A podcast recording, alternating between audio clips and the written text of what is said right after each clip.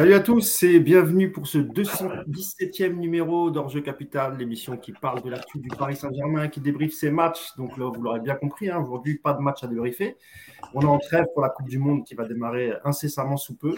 Mais on a décidé de refaire un, un petit live pour faire un bilan de la première partie de saison du Paris Saint-Germain, que ce soit en Ligue 1 ou en Ligue des Champions. Et je vais, je vous présenter tout de suite mes deux camarades du jour qui m'accompagnent pour ce live sur Twitch. Euh, tout d'abord, celui qui était absent au dernier live et qui a été réclamé par la populace, c'est évidemment Nicolas Puravo. Salut Nico. Salut Mousse, salut à tous. Bah Comment ça va?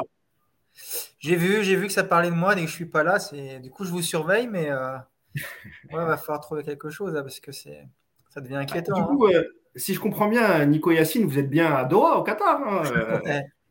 C'est ça. Moi, je suis à Doha dans le 7-8. Et Yacine, il est à, à Cachandoa. Ouais, ouais, je vois que ton troll, il a super bien pris. Hein. Ouais, non, on s'amuse un peu. On ira peut-être, hein. peut-être qu'on va se faire inviter d'ici la fin de la Coupe du Monde. Et puis, comme on n'a aucune dignité, on ira, nous, hein, direct. Exactement. Et le deuxième camarade du jour, bah, c'est l'habitué, c'est le fidèle au poste, c'est coach Yacine, Yacine Amnet. Salut Yass. Salut à tous. Comment ça va? Bah, Ça va, il fait pas si chaud que ça, Doha. ouais, je dirais même qu'il y a du vent et qu'il pleut. En tout cas, chez moi, j'espère que la connexion va tenir. Jusqu'à présent, tout va bien. Euh, d'ailleurs, j'ai reçu, je vous remercie, hein, j'ai reçu plein de félicitations juste parce que ma connexion a tenu. C'est incroyable. Bah, merci à tous.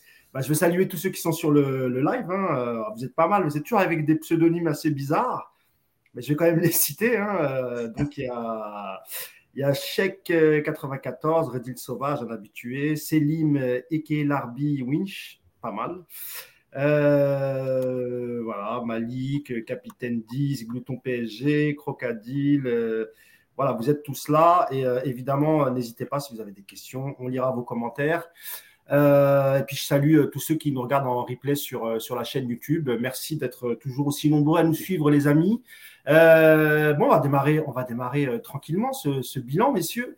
Euh, bilan global, je vais d'abord vous demander, vous, avant de rentrer évidemment dans le détail du coach, des joueurs, il y a aussi la Ligue 1 et la Ligue des Champions. c'est vrai que comparer Nicolas à la première partie de saison de la, de, de, oui, de la saison dernière avec le coach Pochettino, on a quand même vu euh, déjà une belle, préparation, des, matchs sympathiques et un début de saison plutôt, plutôt pas mal avec, euh, on attend qu'Yassine revienne, euh, avec des, résultats, je crois qu'on avait commencé avec 2-5-0 au mois d'août, tu, pourras afficher les, résultats Yacine. donc globalement, tu es quand même satisfait Nico avant qu'on rentre dans le détail de, de ce qui t'a plu, ce qui ne t'a pas plu sur cette première partie de saison Nico? Euh, ouais, écoute, euh, globalement, on va dire que c'était euh, une première partie de saison positive. il y avait beaucoup d'interrogations par rapport à l'arrivée d'un nouveau coach, par rapport à cette Coupe du Monde mi-novembre qui va débuter dans quelques jours. Un calendrier très resserré, voilà. On ne savait pas trop vers quoi on, on allait. Finalement, on a vu je pense globalement dans le jeu des, choses assez positives. Alors tout n'a pas été parfait évidemment, on va en reparler, mais euh, voilà, s'il faut comparer avec ce qu'on a vécu euh, pendant 18 mois sous Pochettino, c'était quand même euh, beaucoup plus encourageant et beaucoup plus plaisant à voir. On voit surtout des axes de travail assez intéressants, on voit qu'il y, a, malgré tout une envie de, faire progresser cette équipe, de trouver des solutions tactiques. Enfin, voilà, moi, j'ai plutôt bien aimé tout cet aspect-là. Après, euh, d'un point de vue comptable aussi, je trouve que c'est globalement positif. La seule ombre au tableau, c'est évidemment la, la deuxième place du groupe en Ligue des Champions. Mais bon, écoute, je pense que ce sera peut-être anecdotique en février si on, sort le Bayern. Et puis, euh, et puis écoute, t'es premier de Ligue 1. Il n'y a que Lens qui suit euh, de, ton rythme d'assez loin. Tu es qualifié en Ligue des Champions. Lyon est à la ramasse. L'OM a été éliminé de la Ligue des Champions. Je ne vois pas trop ce qu'on pouvait espérer de mieux de ces premiers mois. de mon côté, j'ai pris beaucoup de plaisir et pas que devant le PSG. Ah oui, surtout l'élimination de Marseille, c'est toujours un plaisir, évidemment. évidemment. Euh, Yacine, même question avant qu'on rentre dans, le, dans, les détails. Globalement, Yacine, comme le dit Nico, c'est plutôt une bonne première partie de saison. Alors évidemment, il y a, y a des choses à redire et nous-mêmes, on a, on a critiqué pas mal de matchs et, on en reparlera. Mais c'est vrai que par exemple, sur ce, sur ce début de saison, on voyait, je ne sais pas si, euh, si, on peut, si tu peux remettre les premiers matchs du, du mois d'août. Euh, d'ailleurs, sans Mbappé, Yacine, hein, on, se rappelle qu'il n'avait pas débuté le, le premier match. il était out les deux premiers matchs. Hein, non, le, non, le trophée des champions et le premier match. Voilà, c'est ça. Quand je disais les deux premiers, c'est vrai que j'avais oublié que c'était le, trophée des champions. Des champions pardon. Euh, alors, globalement, sur cette première partie de saison, euh, Yacine, bah, plutôt satisfait. Comme je le disais à, Nico, comparé à ce que faisait Pochettino, c'est quand même beaucoup mieux. Ouais, d'ailleurs, il y, a Matt Boston sur le chat qui nous dit est-ce qu'on peut arrêter de comparer à Pochettino? Bah, Oui, on ah, va arrêter. mais on est, obligé, on est obligé de comparer parce que c'est aussi un point de comparaison, puisque c'était euh, les premiers mois de Galtier et que le, dernier entraîneur du PSG, c'est Pochettino. Donc, euh, donc, on continue à comparer. Bien sûr qu'on va arrêter, puisque maintenant, en plus, il y a la trêve, etc. Donc, on va arrêter, mais on est obligé de comparer. Et effectivement, on a pris du plaisir. Alors, pas sur tous les matchs, mais sur euh, beaucoup plus de matchs. Voilà, on a vu des choses, on a vu des principes, on a vu une amélioration, on a vu des changements de système, on a vu un investissement qui était au départ euh, très bon. Après, il y a eu, voilà, c'était fluctuant suivant les matchs. Malgré tout, globalement, le bilan est positif. Euh, juste rappeler aussi quand même que le bilan, le bilan euh, comptable, il est bon. Euh, rappelez que par exemple, Tourelle a fait mieux.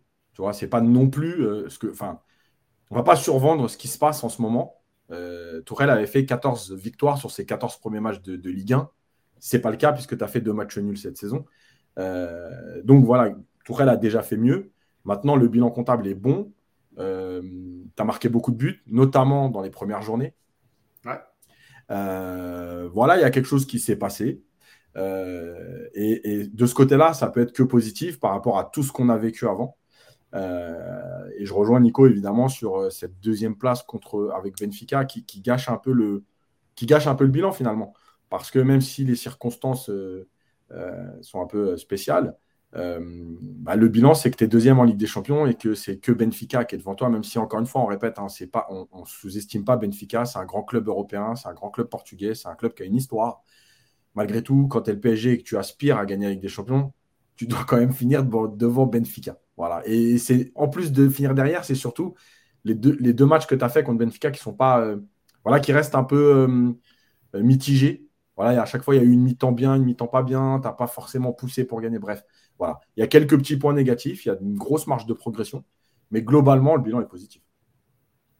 Euh, pour revenir, avant de rentrer sur le, changement de système qui a eu lieu directement à l'arrivée de Christophe Cartier, quand même un mot, même si on avait parlé en tout début de saison, mais un mot quand même sur euh, l'arrivée de, Christophe Galtier, peut-être pour ceux qui ne nous avaient pas entendus. à cette époque-là, Nicolas, quand, quand il y avait des rumeurs entre Zidane et ensuite Galtier, et que finalement Galtier a été nommé, pour ceux qui t'avaient pas entendu à l'époque, parce que c'est vrai qu'on en avait longuement parlé, sur peut-être les doutes que tu pouvais avoir, ou, peut-être aussi cette excitation de voir euh, un, coach comme Galtier relever le défi du, PSG. Euh, globalement, aujourd'hui, euh, bah déjà, je voudrais ton avis de l'époque, du, début de saison, ce que, ce tu en avais pensé. Et puis aujourd'hui, globalement, est-ce que tu trouves que finalement, bah, il, fait, il, fait, le job ou il y a quand même des choses à redire? Ouais, ouais, grosse excitation, tu penses? On était sur les champs avec Yacine, on a fait la brinque toute la nuit. non, il n'y avait pas une grosse excitation, on va, utiliser les bons mots. Il y avait. Euh, moi, j'étais euh, j'étais un peu moins agacé qu'Yacine de l'arrivée de Galtier. donc, Yacine dira un petit peu lui pourquoi il n'était pas super chaud. Moi, j'étais. honnêtement, alors désolé, Matt Boston, de reparler de Pochettino, mais j'étais tellement déprimé de ces 18 derniers mois que franchement, même Pascal Duprat, j'aurais peut-être été content, j'en sais rien, tu vois. Donc, euh, Carrément, Ouais, je suis jamais dans l'excès en plus, c'est pour ça que je dis ça. Oui, euh, toujours dans la nuance, mon cher Nicolas. Non, mais bon, voilà, moi, Gatier, c'est un personnage que j'apprécie. Euh, j'ai jamais été dans ces considérations marseillais, pas marseillais. Euh, ça m'a jamais gêné par rapport à tout ça. Sur le coach en lui-même, c'est vrai qu'il était présenté comme un défenseur assez basique, assez défensif, euh, avec assez peu d'idées. On ne va pas dire qu'il a révolutionné le football euh, en, quatre mois au PSG et que c'est devenu le nouveau Guardiola en termes d'approche tactique d'un match de foot, mais en tout cas, euh, je trouve qu'il s'est plutôt bien adapté au club. voilà, moi j'étais ni content ni triste de son arrivée, juste curieux de voir ce que ça donnerait. Et pour l'instant, en termes de gestion de groupe, je trouve qu'il s'en sort plutôt pas mal. Euh, maintenant, je sais ce que certains diront, que c'est plus facile de gérer ce groupe quand tout va bien et que c'est au mois de mars, quand on va se prendre une énième élimination, qu'on va rediscuter de tout ça. Donc effectivement, on le jugera quand euh, les moments plus difficiles arriveront dans la saison. Mais pour l'instant, je trouve qu'il s'en sort plutôt bien et je suis assez, euh, Ouais, je suis assez, assez content de cette première partie de saison de Galtier. Je trouve qu'il a fait, il a fait le job et, et puis surtout, je trouve que c'est agréable d'avoir un entraîneur qui parle de football, même si on ne lui pose pas souvent de questions euh, en conférence de presse là-dessus. Mais en tout cas, quand, tu, quand on lui parle de, football, il est capable de, répondre sur, sur ça et, euh, et, ça change encore une fois de, de notre euh, Russell Crowe argentin, comme j'ai vu passer sur le tweet. je ne sais pas si c'est gentil pour Russell Crowe, mais en tout cas, ouais, ça change et voilà, moi j'ai trouvé que c'était plutôt pas mal en tout cas. Merci Nico. Pareil, hein, même question Yacine hein, sur l'arrivée de Galtier. Bon, toi, tu l'avais déjà expliqué que tu n'étais pas très chaud. Alors peut-être que les gens n'avaient pas entendu au mois d'août, peut-être qu'ils étaient encore en, vacances, mais, mais c'est quoi exactement Enfin, je sais que tu avais des doutes euh, sur, euh, sur le coaching de, Galtier, peut-être la capacité à gérer un vestiaire où il y a, y a énormément de, de, stars. Comme l'a dit Nico, honnêtement, là où on est mi-novembre, moi je trouve qu'il a plutôt, plutôt bien géré. C'est vrai qu'il y, y a eu beaucoup de discours de sa part hein, quand il a été euh, intronisé. Mais toi, à l'époque, tu avais quand même pas mal de doutes. Alors, sans doute parce qu'il n'avait peut-être pas d'expérience à ce niveau-là, en tout cas pour gérer des, équipes type Paris Saint-Germain. Euh, donc, c'était quoi exactement tes doutes à l'époque, Yacine? Et puis, tu nous diras aujourd'hui, finalement, est-ce qu'il est qu'il s'en sort bien ou pas? Bon, déjà, il y avait le côté marseillais. Moi, je reste là-dessus.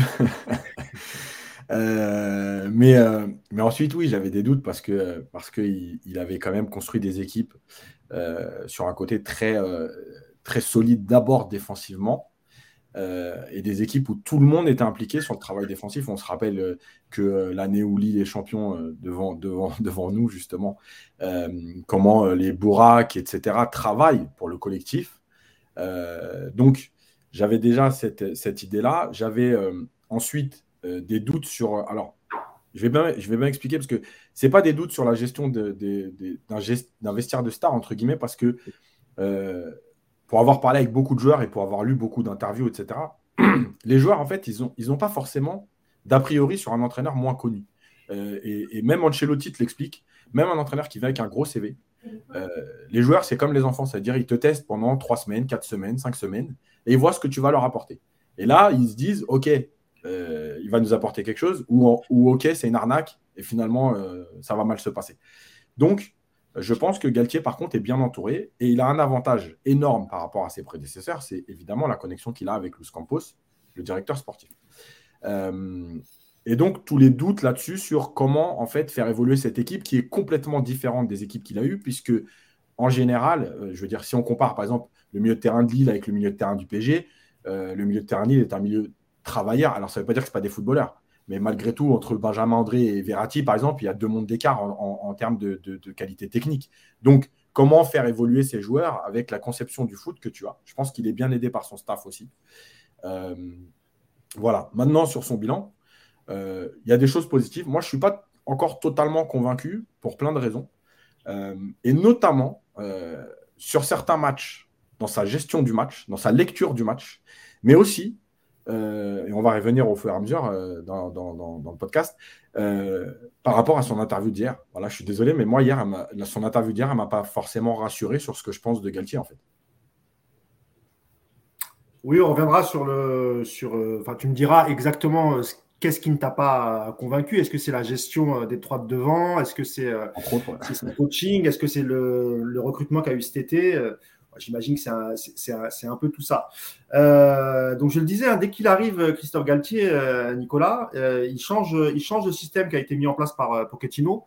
bon, un système qu'on connaissait, alors vous pouvez appeler ça le 4-3-3, 4-2-3-1. mais lui a, pris, a pris la décision hein, d'installer une défense à, à, 3, donc à jouer dans un 3-4-3, un 3-5-2, appelez-le comme vous voulez. Euh, c'est quelque chose que tous les observateurs euh, sous Pochettino avaient, demandé, puis même nous on l'avait réclamé parce que effectivement il y avait un effectif qui était capable de jouer, euh, qui était capable de jouer en, 3-4-3. La saison dernière, c'est vrai, il y, a, un détail aussi, Nicolas, qui est important, c'est que, Sergio Ramos n'était pas forcément disponible toute la saison. Il a très peu joué. et, on soupçonnait aussi Pochettino de voilà d'attendre aussi que, que Ramos revienne en forme pour pouvoir l'installer. Cette année, il va mieux. Il a installer le, 3-4-3. Qu'est-ce que tu as pensé des premiers matchs dans ce système, Nico? Est-ce qu'il t'avait convaincu avant qu'il ne change de système Alors, c'était après Marseille? Alors, déjà, euh, je ne pense pas que Ramos soit l'élément central de ce dispositif. Et euh, si Pochettino avait voulu le tester un peu plus durablement l'an dernier, euh, avec Marquis, Kimpembe, Danilo. Enfin, il y avait largement le quoi de, mettre en place ce système déjà l'an dernier. Hein. Donc, euh, le, la Libye Ramos, c'était un petit peu trop facile, je trouve. Euh, c'est vrai qu'on a tous réclamé ce passage à 3 derrière, essentiellement pour mettre en valeur le, jeu des latéraux. sur les premiers matchs, écoute, je trouve que c'était exactement ce qu'on attendait, avec une équipe très très concernée par le contre-pressing et la récupération rapide avec euh, des attaques rapides, avec un jeu direct, avec euh, des latéraux très hauts. Euh, alors pas souvent, pas suffisamment sollicités encore à mon goût, mais en tout cas qui, qui participaient au jeu. D'ailleurs, Hakimi fait un très bon début de championnat. Et puis, et puis on va pas être hypocrite. On attendait tout ce système. Voilà, on attendait tous de voir ça. On était tous persuadés que c'était un système qui pouvait apporter énormément de choses. Je reste convaincu que c'est un très bon système quand on a des, des joueurs de côté euh, aussi talentueux que, que Hakimi et Nuno Mendes.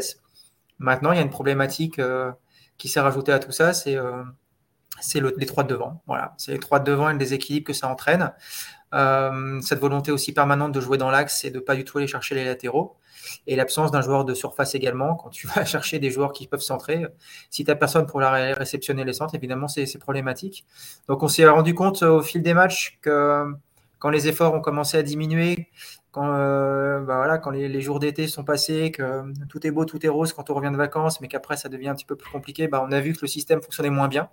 Et c'est là aussi où j'ai trouvé que Galtier avait été euh, intelligent dans, ses, dans son approche, euh, très pragmatique. Il s'est rendu compte que ça ne fonctionnait pas. Il a repassé à un système à 4 derrière. Ça a, fait, ça a fait du bien, je pense, au moment où il le fait. C'était vraiment un moment bien, bien choisi. Et on a aujourd'hui un PSG capable d'évoluer dans deux systèmes. On l'a vu contre Auxerre. Euh, voilà, c'est un système où tu es capable de basculer. Je pense qu'on a un système à 3 derrière sur les matchs qui vont être entre guillemets plus faciles. Et on aura un système à 4 sur les matchs qui seront plus compliqués contre des adversaires plus coriaces. Donc c'est pas c'est pas une mauvaise chose d'avoir comme ça deux, systèmes, d'avoir un petit peu plus de euh, d'arguments tactiques. Mais en tout cas, moi j'ai j'ai pas été complètement convaincu évidemment par cette par ce 3-4-3 évidemment. Euh, je pense que le PSG, de toute façon, quel que soit le système aujourd'hui que tu vas adapter, euh, c'est très difficile de, réussir à trouver un équilibre avec, euh, avec ce profil de joueur devant. Mais en tout cas, je trouve que le pragmatisme de Galtier d'être capable de, capable de reculer un petit peu sur ce, sur ce point-là, je trouve que ça a été une bonne chose. Donc, écoute, voilà, au moins c'est un système qu'on a vu, au moins on a pu juger, on a vu les qualités du système, on a vu aussi tous les, les, tous les défauts que ça a entraîné voilà, maintenant on va pouvoir, au moins on peut critiquer en ayant vu ce qu'on ne faisait pas avant. Donc euh, c'est plutôt une bonne chose de ce, côté-là.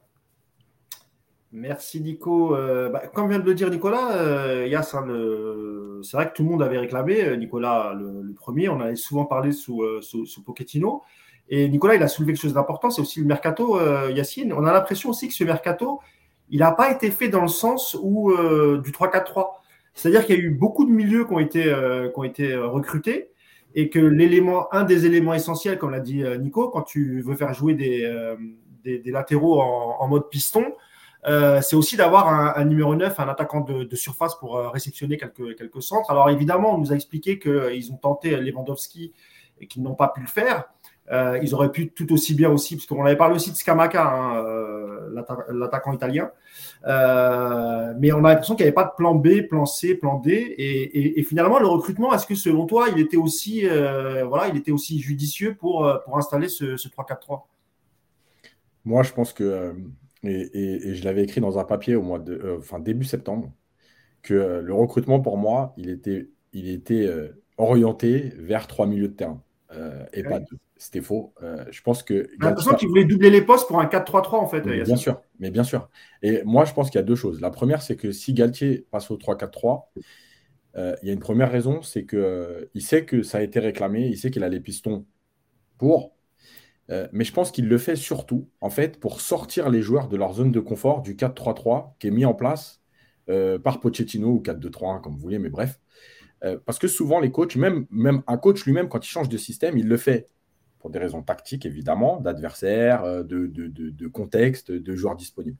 Mais il le fait aussi parfois, en fait, pour redonner de la concentration et de l'investissement aux joueurs, pour les, éviter de les laisser euh, dans un confort. En gros, euh, bon, on connaît le système, on connaît tout, on a nos repères et en fait, tu vas, vas en chaussons. Et je pense qu'il a fait exprès pour sortir les joueurs de leur zone de confort, pour montrer qu'il y avait un changement avec ce qui s'était passé avant Euh, et parce qu'il savait qu'il pouvait le faire. C'est-à-dire qu'évidemment, qu'il n'aurait pas mis le 3-4-3 si tu pas les joueurs pour le faire sur les côtés, notamment, et trois défenseurs axiaux. Donc en fait, c'est tout ça qu'il a mélangé. Il s'est dit, OK, c'est le moment de changer. Mais je pense que dans sa tête et dans le recrutement, on le voit, euh, c'était pas voué à, tenir sur la saison. Euh, la deuxième raison, c'est aussi, et il l'a dit lui-même, euh, c'est parce que les milieux de terrain qui ont été recrutés et qui donnaient cette idée du, du, 4-3-3, en fait, ont été recrutés tard et il ne pouvait pas les intégrer tout de suite. Euh, on parle de Renato Sanchez, euh, Fabien Ruiz et, dans une autre mesure Carlos Soler. Voilà, parce que parce qu'en fait, quand il lance la saison au Japon et les premiers matchs, finalement, tu as qui disponible au milieu? Tu as Verratti, Vitinha, et à la limite, tu as Zaire Emery. Mais c'est tout, euh, à ce moment-là de la saison.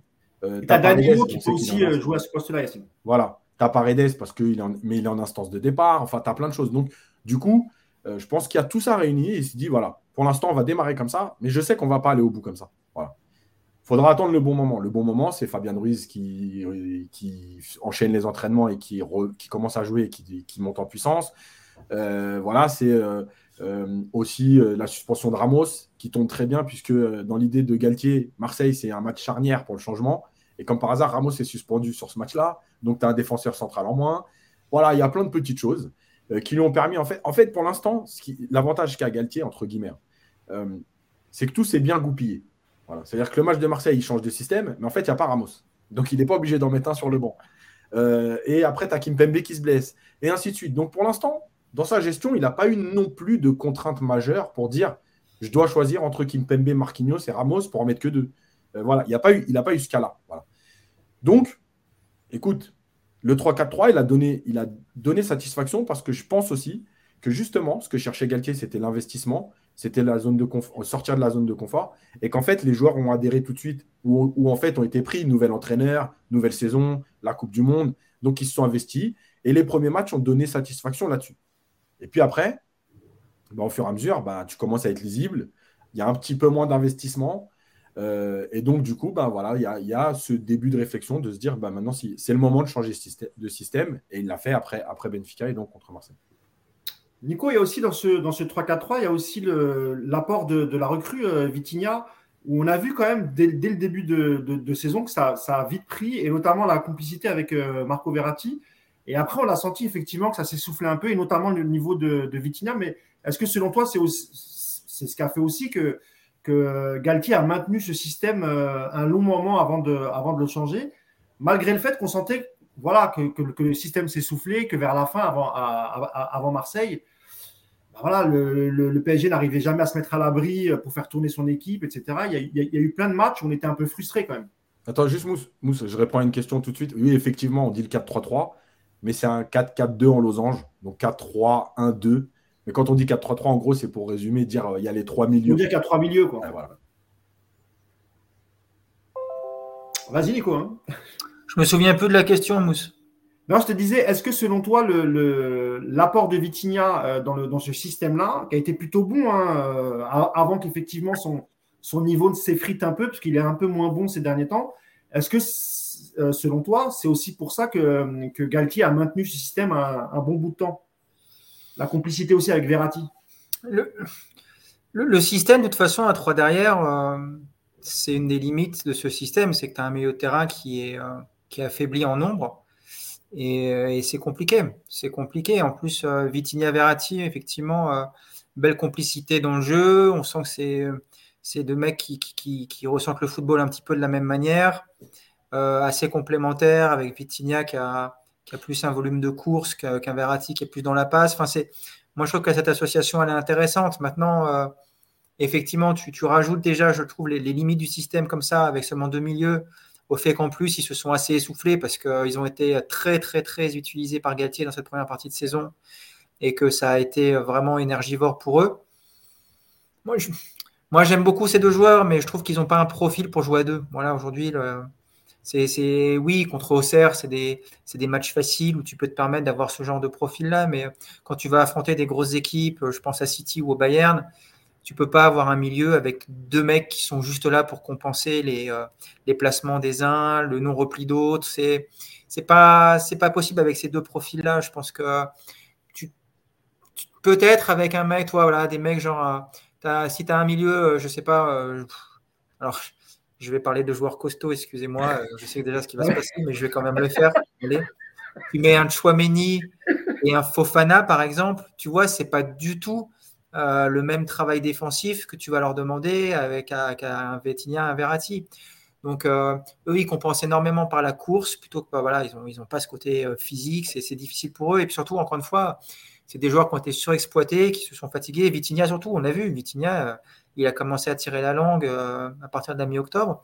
Donc aujourd'hui, euh, c'est deux joueurs qui seront, à mon avis, euh, vraiment bonifiés avec un troisième milieu à côté d'eux. On l'a vu d'ailleurs avec Fabien Ruiz. Moi, j'ai trouvé que ces trois profils-là, ils peuvent vraiment être très, très intéressants ensemble.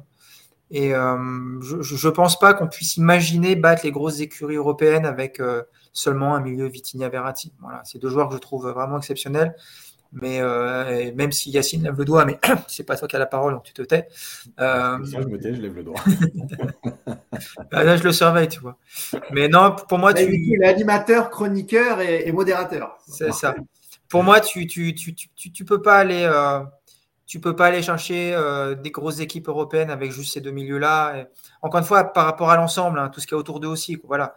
On leur demande trop. On leur demande trop et, et je trouve qu'ils se perdent à, ils se perdent dans des courses, dans des replacements, dans des compensations. Et donc, pour moi, dans les gros matchs, voilà, le milieu à 3, il va devenir indispensable, obligatoire. Avant que tu ne répondes, Yacine, à, Nico, je veux dire quelques, quelques commentaires sur le, sur le chat. Euh, peu importe s'il ne s'est jamais autant projeté que depuis qu'on est passé à 4 derrière. Ça, je pense qu'il parlait d'Akimi, pardon. Euh, Karim qui nous dit on bricole au milieu et en attaque, nos meilleurs joueurs individuellement, on n'a pas de vrai buteur ça, ça n'a pas trop de, rapport. Euh, pour remplacer qui et dans quel système a été recruté Solaire? Ouais, Ça, ça, c'est une bonne question. Euh, qu'est-ce qu'on a d'autre? Oui, tout le monde disait que le passage à 3 euh, sans trop allait aider Hakimi. Force est de constater que ce n'est pas le cas. Il a été fantomatique et revient bien depuis le passage à 4. Ça, c'est vrai qu'on l'avait, on l'avait aussi souligné. il y a beaucoup, beaucoup de commentaires hein, sur, le, sur le, système, le, premier système. Euh, c'est très vrai, le changement de système fait suite aux blessures des, centraux. Oui, ça, c'est ce que vient de dire euh, Yacine. Euh, défensivement, l'équipe fait peur et quand Verratti est là, c'est le trou. Alors ça, je ne sais pas ce qu'il a voulu dire, notre ami, mais tu pourras peut-être en dire plus. Vas-y, Yacine, tu voulais répondre à, Nico, tu n'étais peut-être pas forcément d'accord? Alors, je suis d'accord avec Nico sur. sur D'ailleurs, Yacine, je te coupe. Est-ce que tu peux mettre la déclaration de Galtier qui parle justement du changement de système? Je ne sais pas si tu l'as sous les yeux. Mais elle est là, c'est celle-là. J'attendais celle D'accord, ok, ça marche, pardon. Euh, en fait, le truc, c'est que je suis d'accord avec Nico sur le profil de Vitinha et Verratti. Mais en vrai, euh, je vais essayer d'expliquer un truc en, comparaison, en comparant avec Chelsea. Euh, Chelsea a Jorginho et Kanté. Alors, ok, c'est pas Verratti, Vitinha, il n'y a pas de problème. Malgré tout, c'est pas deux costauds, c'est pas deux, c'est pas Casemiro, c'est pas voilà. en fait, le truc du, du 3-4-3, le vrai problème du 3-4-3, ça, a été en fait le bloc qui a été trop vite coupé en deux. Euh, et Galtier l'a expliqué hier justement, et c'est ce qu'il explique là euh, dans, sa déclaration. Le truc, c'est que le 3-4-3, il faut vraiment que tout le monde travaille ensemble. Et la différence avec Chelsea, par exemple, c'est que tu as des joueurs devant, comme Kaya Verts, comme Mason Mount, comme euh, même l'Allemand qui était devant et que je trouve pas bon du tout. Werner. Werner en fait, ils ont ces profils-là. Pourquoi? Parce qu'ils travaillent beaucoup. Et parce que quand ils récupèrent le ballon, en fait, ils se projettent très vite. Et Werner, c'est le profil type du joueur qui, pour moi, n'est pas un bon joueur de football. Par contre, il fait énormément de courses pour ouvrir des espaces justement aux joueurs du milieu qui vont se projeter, euh, à etc. D'ailleurs, le but en finale de Ligue des Champions, il vient de là. Il vient d'un appel de, de, Werner qui ouvre et c'est Averts qui va terminer. Et en fait, nous, on n'a pas ces profils. Et le problème du 3-4-3, c'est que c'est un système qui, n'a aucune sécurité si ton bloc est coupé. Euh, alors que le 4-3-3, justement, comme tu as un milieu en plus et au cœur du jeu, en fait, tu peux, faire, tu peux avoir plus de compensation. Euh, et du coup, avec les profils qu'il y a au PSG, bah oui, le 3-4-3, il va, il va en fait euh, limiter ton expression et il va te mettre en difficulté. C'est d'ailleurs ce, ce, que, ce que dit Galtier tout, à chaque interview de toute façon, que c'est cet équilibre qu'il a recherché et c'est aussi pourquoi il a rajouté un milieu. Euh, parce que cet équilibre, en fait, il, existe quand tout le monde a le même profil et tout le monde travaille ensemble. Sauf que nous, on a deux joueurs déjà qui ne travaillent pas du tout. Donc, c'est pas possible, en fait, sur la durée, de laisser Verratti et Vitinha. Et même si on avait Jorginho et, et Kanté, qu'on gagnait la Ligue des Champions dans ce système, on les aurait mis en difficulté. Parce que Jorginho et Kanté, ils avaient des joueurs qui travaillaient devant eux. Et c'est toute la différence avec le PSG. Voilà, c'est ça que je veux dire sur le, 3-4-3 en fait. Parce que dire, parce que dire on ne peut pas gagner Ligue des Champions en 3-4-3, c'est faux, puisque Chelsea l'a gagné en 3-4-3. Non, je dis pas. Non, non, Je, dis pas toi, Nico. non, mais tu vois ce que je veux dire, c'est surtout le, PSG, le, profil du PSG actuel ne permettra pas, de, parce qu'effectivement, ce bloc coupé en deux, c'est un vrai problème, mais c'est pas que Pochettino, Pochettino l'a vécu. Euh, mhm. Comment euh, Tourelle l'a vécu aussi, euh, Galtier n'y échappe pas, mais il y, a, un truc qu'on avait vu avec Tourelle à l'époque et qu'on n'a pas trop revu, c'était ce côté un peu, cette position un peu hybride qui donnait justement à Marquinhos. Mm. Je trouve que c'était justement intéressant. Et si, si, effectivement tu veux jouer dans, un, dans une défense à 3, il faut être capable, je pense, d'alterner euh, 3 derrière quand tu es en, position de, défense et de passer sur un. te faire monter un milieu comme ça, enfin un défenseur dans le milieu. C'est quelque chose qu'on n'a pas trop vu, je crois, avec Galtier. Mais c'était une des solutions, voilà, c'est de, redonner un rôle hybride à un joueur. Mais bon, c'est pareil, ça, ça exige beaucoup de réglages, beaucoup de complicité, beaucoup de travail tactique. Tu n'as pas forcément le temps. Et puis, euh, on n'en a pas parlé, mais Galtier, il était aussi, euh, il était aussi soumis à des résultats assez rapides parce mmh. que, comme on l'a déjà dit dans le podcast, euh, imaginez le PSG euh, deuxième ou troisième de Ligue 1 pendant un mois et demi de Coupe du Monde, ça aurait été très compliqué à gérer, très compliqué à assumer. Je pense que Galtier, avait non seulement effectivement, c'est tout à son honneur, envie d'installer un nouveau système, mais il avait aussi, je pense, et c'est d'ailleurs pour ça qu'on n'a pas vu une grosse rotation dans, de nombreux matchs, c'est qu'il y avait aussi une grosse envie, à mon avis, d'assurer des points, de passer l'hiver tranquillement en qualifiant Ligue des Champions, bon, même s'il y a eu le couac de la deuxième place, et puis surtout euh, d'être en leader solide de Ligue 1. Donc tout ça fait que bah, il n'y avait peut-être pas de temps de ça, pas, assez de temps, je pense aussi pour, pour tout travailler. Mais je pense que ce système hybride avec Marquinhos qui, qui s'intercale au milieu, je pense que c'est peut-être le système dont parle Galtier, qui parle d'un troisième système possible. Moi, je suis sûr que c'est plutôt ça qu'un 4-4-2 classique en, à plat ou je sais pas quoi. Euh, je relis la, déclaration, hein. je, vais lire une partie. Hein. Il dit Je savais qu'on allait changer de système. J'ai pris la décision de changer de système avant Marseille pour avoir plus de densité à l'intérieur du jeu, récupérer le ballon plus haut, mais aussi pour que nos trois fantastiques puissent se retrouver chacun dans leur zone préférentielle. Est-ce que c'est pas ça qui t'a déplu, euh, Yacine? Enfin, ce, discours-là où, euh, où, il cherche systématiquement, euh, il parle voilà, il parle pas de bloc ou d'équipe. Systématiquement, il, parle de mettre à l'aise euh, les trois joueurs devant, mais ce qui, en, ce qui entraîne fatalement un déséquilibre. Et tu as souvent les défenseurs ou les milieux qui sont un peu dépassés. Ben, moi, ça, c'est une des choses qui m'a dérangé. Hier, moi, j'avais l'impression d'écouter un, fan. nous, on se bat toute l'année pour éviter de dire les trois fantastiques. Lui, il est du PSG, il arrive sur RMC, il dit les trois, il dit les trois fantastiques et c'est lui qui prononce le mot en premier. Mais quand même, à un moment donné, c'est pas, pas sérieux. Euh, tu peux apprécier le fait d'être au PSG, d'entraîner ce, type de joueur parce que sûrement que dans tes pensées, tu as, sûrement de l'ambition, tu en avais peut-être rêvé, mais tu ne pensais pas que ça allait arriver, en tout cas ces trois-là, et, d'un coup, tu les as. Alors, moi, j'ai vu un fan, euh, et, oui, je répète que dans ce discours-là, le problème, c'est de, toujours dire, c'est de mettre les trois dans les meilleures dispositions. Et en fait, moi, ce n'est pas ma conception du foot et pas par rapport aux trois. C'est ah que ça joue à 11 le foot. Hein, donc, euh, voilà. C'est totalement, ça peut créer, Yacine, ça peut créer aussi une frustration, voire une jalousie euh, pour, le reste du, euh, pour le reste du vestiaire, en tout cas le, reste du 11. Quoi. Mais déjà, il y a ça, évidemment. Et, surtout, on a répété depuis deux ans, un an et demi, on joue en 7 plus 3. En fait, il est en train de nous expliquer qu'on joue toujours en 7 plus 3. C'est-à-dire qu'il y a les trois, et après, moi, je, mets cet autre joueur pour essayer d'avoir un équilibre, de trouver ça, de ceci, de cela. Mais moi, ça me dérange. Moi, ce qui m'a intéressé, c'est de dire comment je construis mon collectif pour qu'il soit le plus fort. Et évidemment, eux, après, c'est le facteur c'est le truc en plus. Mais si c'est eux trois, euh, et d'ailleurs, on peut on peut peut-être prolonger un peu sur l'autre déclaration, sur le, où on en parle après dans, le côté offensif, je ne sais pas, euh, sur le fait de ne pas les sortir. Ah bah oui, on en parlera après. Voilà. Donc, mais, c'est tout ça. Ça veut dire qu'en fait, euh, euh, ton équipe, c'est les trois et les autres. Bah non, moi je ne suis pas d'accord avec cette vision du foot. Voilà. Et je ne suis pas d'accord avec cette vision du PSG parce que c'est aussi ce qui nous a coûté plein de matchs, à savoir que les trois étaient une, partie de l'équipe et le reste de l'équipe faisait un autre match pratiquement. Et ben, et ben si j'extrapole un peu, bah, moi, j'attends rien en février-mars. C'est-à-dire qu'il arrivera toujours la même chose. C'est-à-dire que si les, si les trois de devant sont dans un, dans un jour exceptionnel, bah oui, ça peut passer parce qu'évidemment, ils ont le talent. Mais si euh, ils ne sont pas forcément dans un, dans un bon jour, bah, tu ne passeras pas parce que ton collectif ne t'aidera pas à passer puisqu'il est là juste pour mettre les trois dans les meilleures dispositions qui brillent. Voilà. Il euh, y a Enixman qui nous dit, euh, je ne vois pas très bien, je crois que c'est ça. Euh, en fait, l'idéal aurait été, aurait, été de pouvoir alterner entre né, il a écrit né Donc je reprends. En fait, l'idéal aurait été de pouvoir alterner entre Né et Léo en 10, mais c'est pas possible de ne pas les faire jouer ensemble. C'est ce que c'est en gros ce qu'on disait. Et par rapport à ce que tu disais, Nico, sur le système hybride. Euh, c'est euh, Matteo qui nous dit euh, Galtier a mis en place le système hybride contre Serre où Danilo redescendait en, défense centrale, en phase défensive. Voilà ce qu'il nous dit sur, pour ce que tu disais sur le, système hybride. Je regarde s'il n'y a pas d'autres. Après, après, contre Auxerre, tu as, 80% de possession de balle. Je ne sais pas si on peut prendre ce match comme une référence. mais Ouais, ouais c'est vrai, c'est vrai.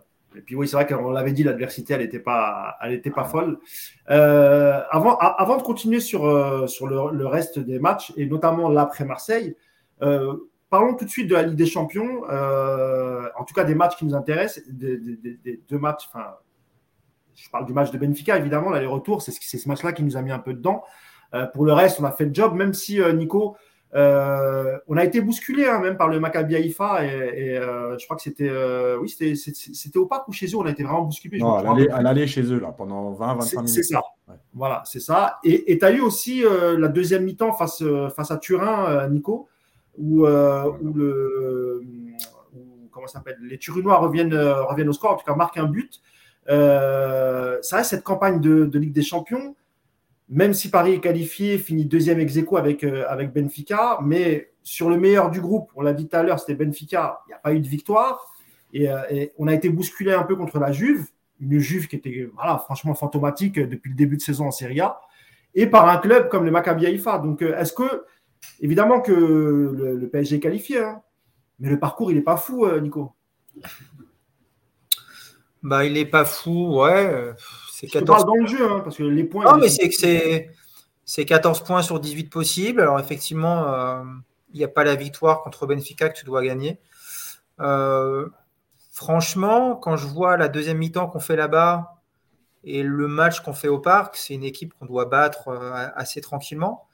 maintenant, tu sais, la Ligue des Champions, moi je vous l'ai déjà dit plein de fois, être premier ou deuxième pour moi, et Yacine, on ne va pas relancer le débat, mais pour moi, à l'arrivée, ça ne change pas grand-chose pour le PSG. Parce qu'on a vu que la fois où ils ont fini premier, ils se sont mangés euh, L'Oréal pendant que le Bayern deuxième se mangeait Besiktas. Donc, euh, il y, a, une grande part de réussite sur, la fin. Ce qui, est, plus embêtant sur cette campagne de, Ligue des Champions, je trouve que c'est effectivement, tu n'envoies pas, pas encore une fois le message euh, d'une équipe en mode rouleau compresseur.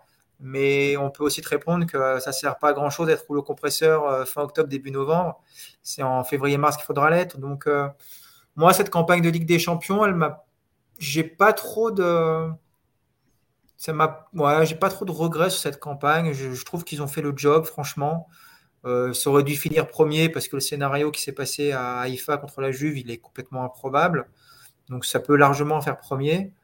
Et puis oui, tu nous parles du match Haïfa. Ouais, ils ont été bousculés 20 minutes parce qu'ils sont arrivés en mode touriste qui se sentait tellement supérieur qu'il savait que ça allait être facile de gagner là-bas et ça l'a été finalement au bout du compte. Même Turin en retour, Nico, hein. franchement, c'était pas. Voilà, quoi. Mais Turin en retour, oui, Turin en retour, c'est, un match où tu es qualifié, où la première place, elle est quasiment assurée, euh, sauf retournement de situation hallucinant. C'est un match à 15 jours de la Ligue des, de, la, de la Coupe du Monde. C'est... Moi, je, j'aimerais, comme vous, avoir euh, des campagnes de Ligue des Champions en poule où on éclate tout le monde 5-6-0, comme, comme est capable de le faire le Bayern, euh, qui va punir le Barça la dernière journée. À l'arrivée, c'est pas ça qui te donnera une victoire en Ligue des Champions au mois de mai, tu vois. Donc, euh, je, pense qu'il y avait mieux à faire. C'est évident, encore une fois, je le dis bien, hein.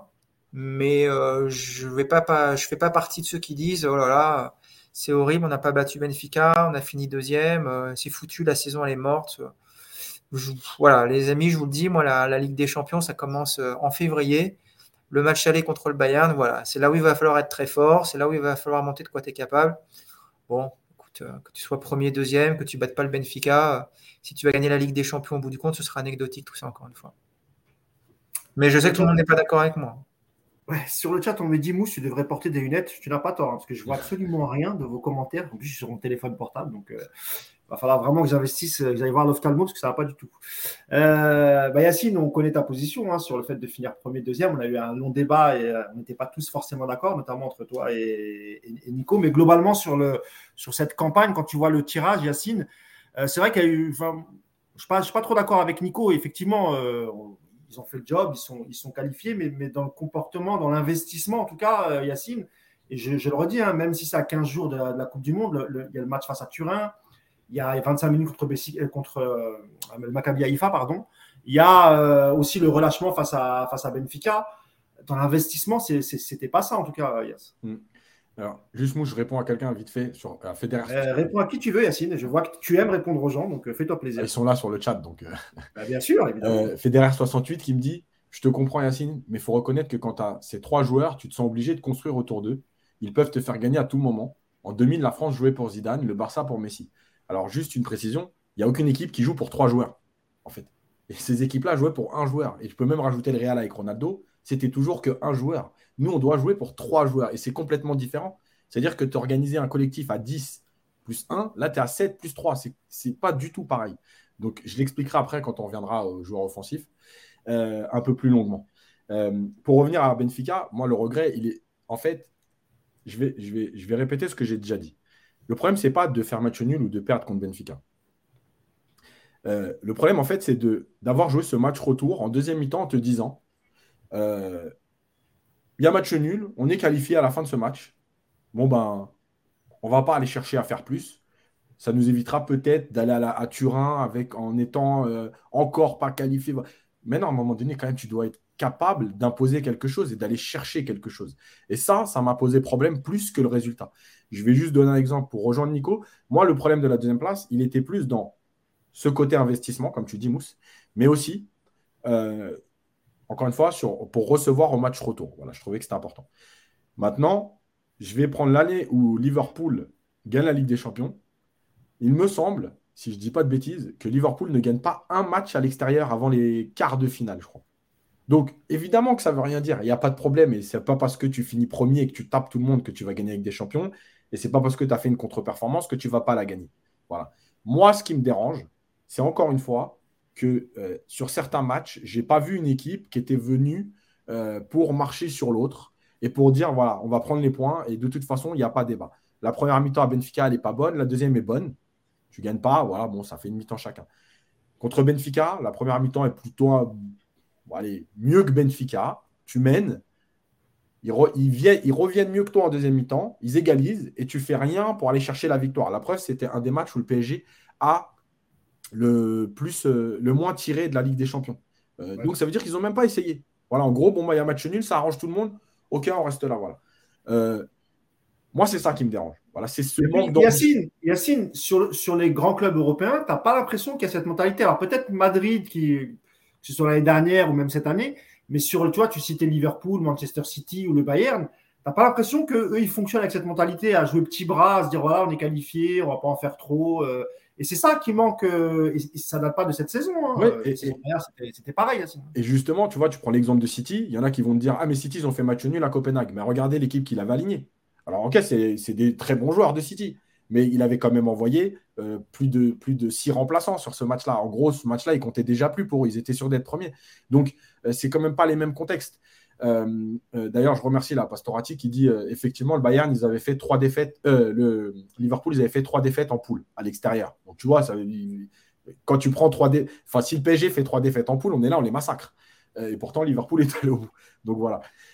maintenant, c'est sûr que. Mais toi, Yacine, juste là-dessus, toi, la différence aussi, c'est que le, Real, ils font match nul à, Leipzig, si je ne me mm. trompe pas, en poule là, cette année. là.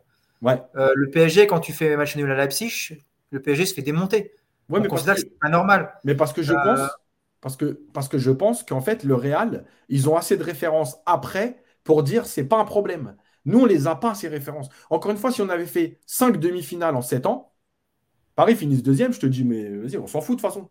Ça change rien. Mais sauf qu'on est sorti quatre fois ou cinq, ouais, quatre fois ou cinq fois. Il y, a, toujours cette crainte, Yacine, de, il y a toujours cette crainte, Yacine, effectivement, de sortir en huitième, parce qu'on sait qu'on sait qu'on est capable de battre n'importe quelle équipe, mais on sait aussi qu'on est capable de sortir en huitième. Mais voilà, on n'a pas ces certitudes. Alors que Liverpool, ils vont en finale, ils la perdent. L'année d'après, ils vont, ils vont en finale, ils la gagnent. L'année d'après, la finale, qu'ils perdent, ils font ces trois défaites à l'extérieur. Mais en fait, ils sont déjà allés en finale. Ils ont cette expérience, cette référence. Nous, on n'a pas cette référence. Et c'est ça, je pense, la vraie différence.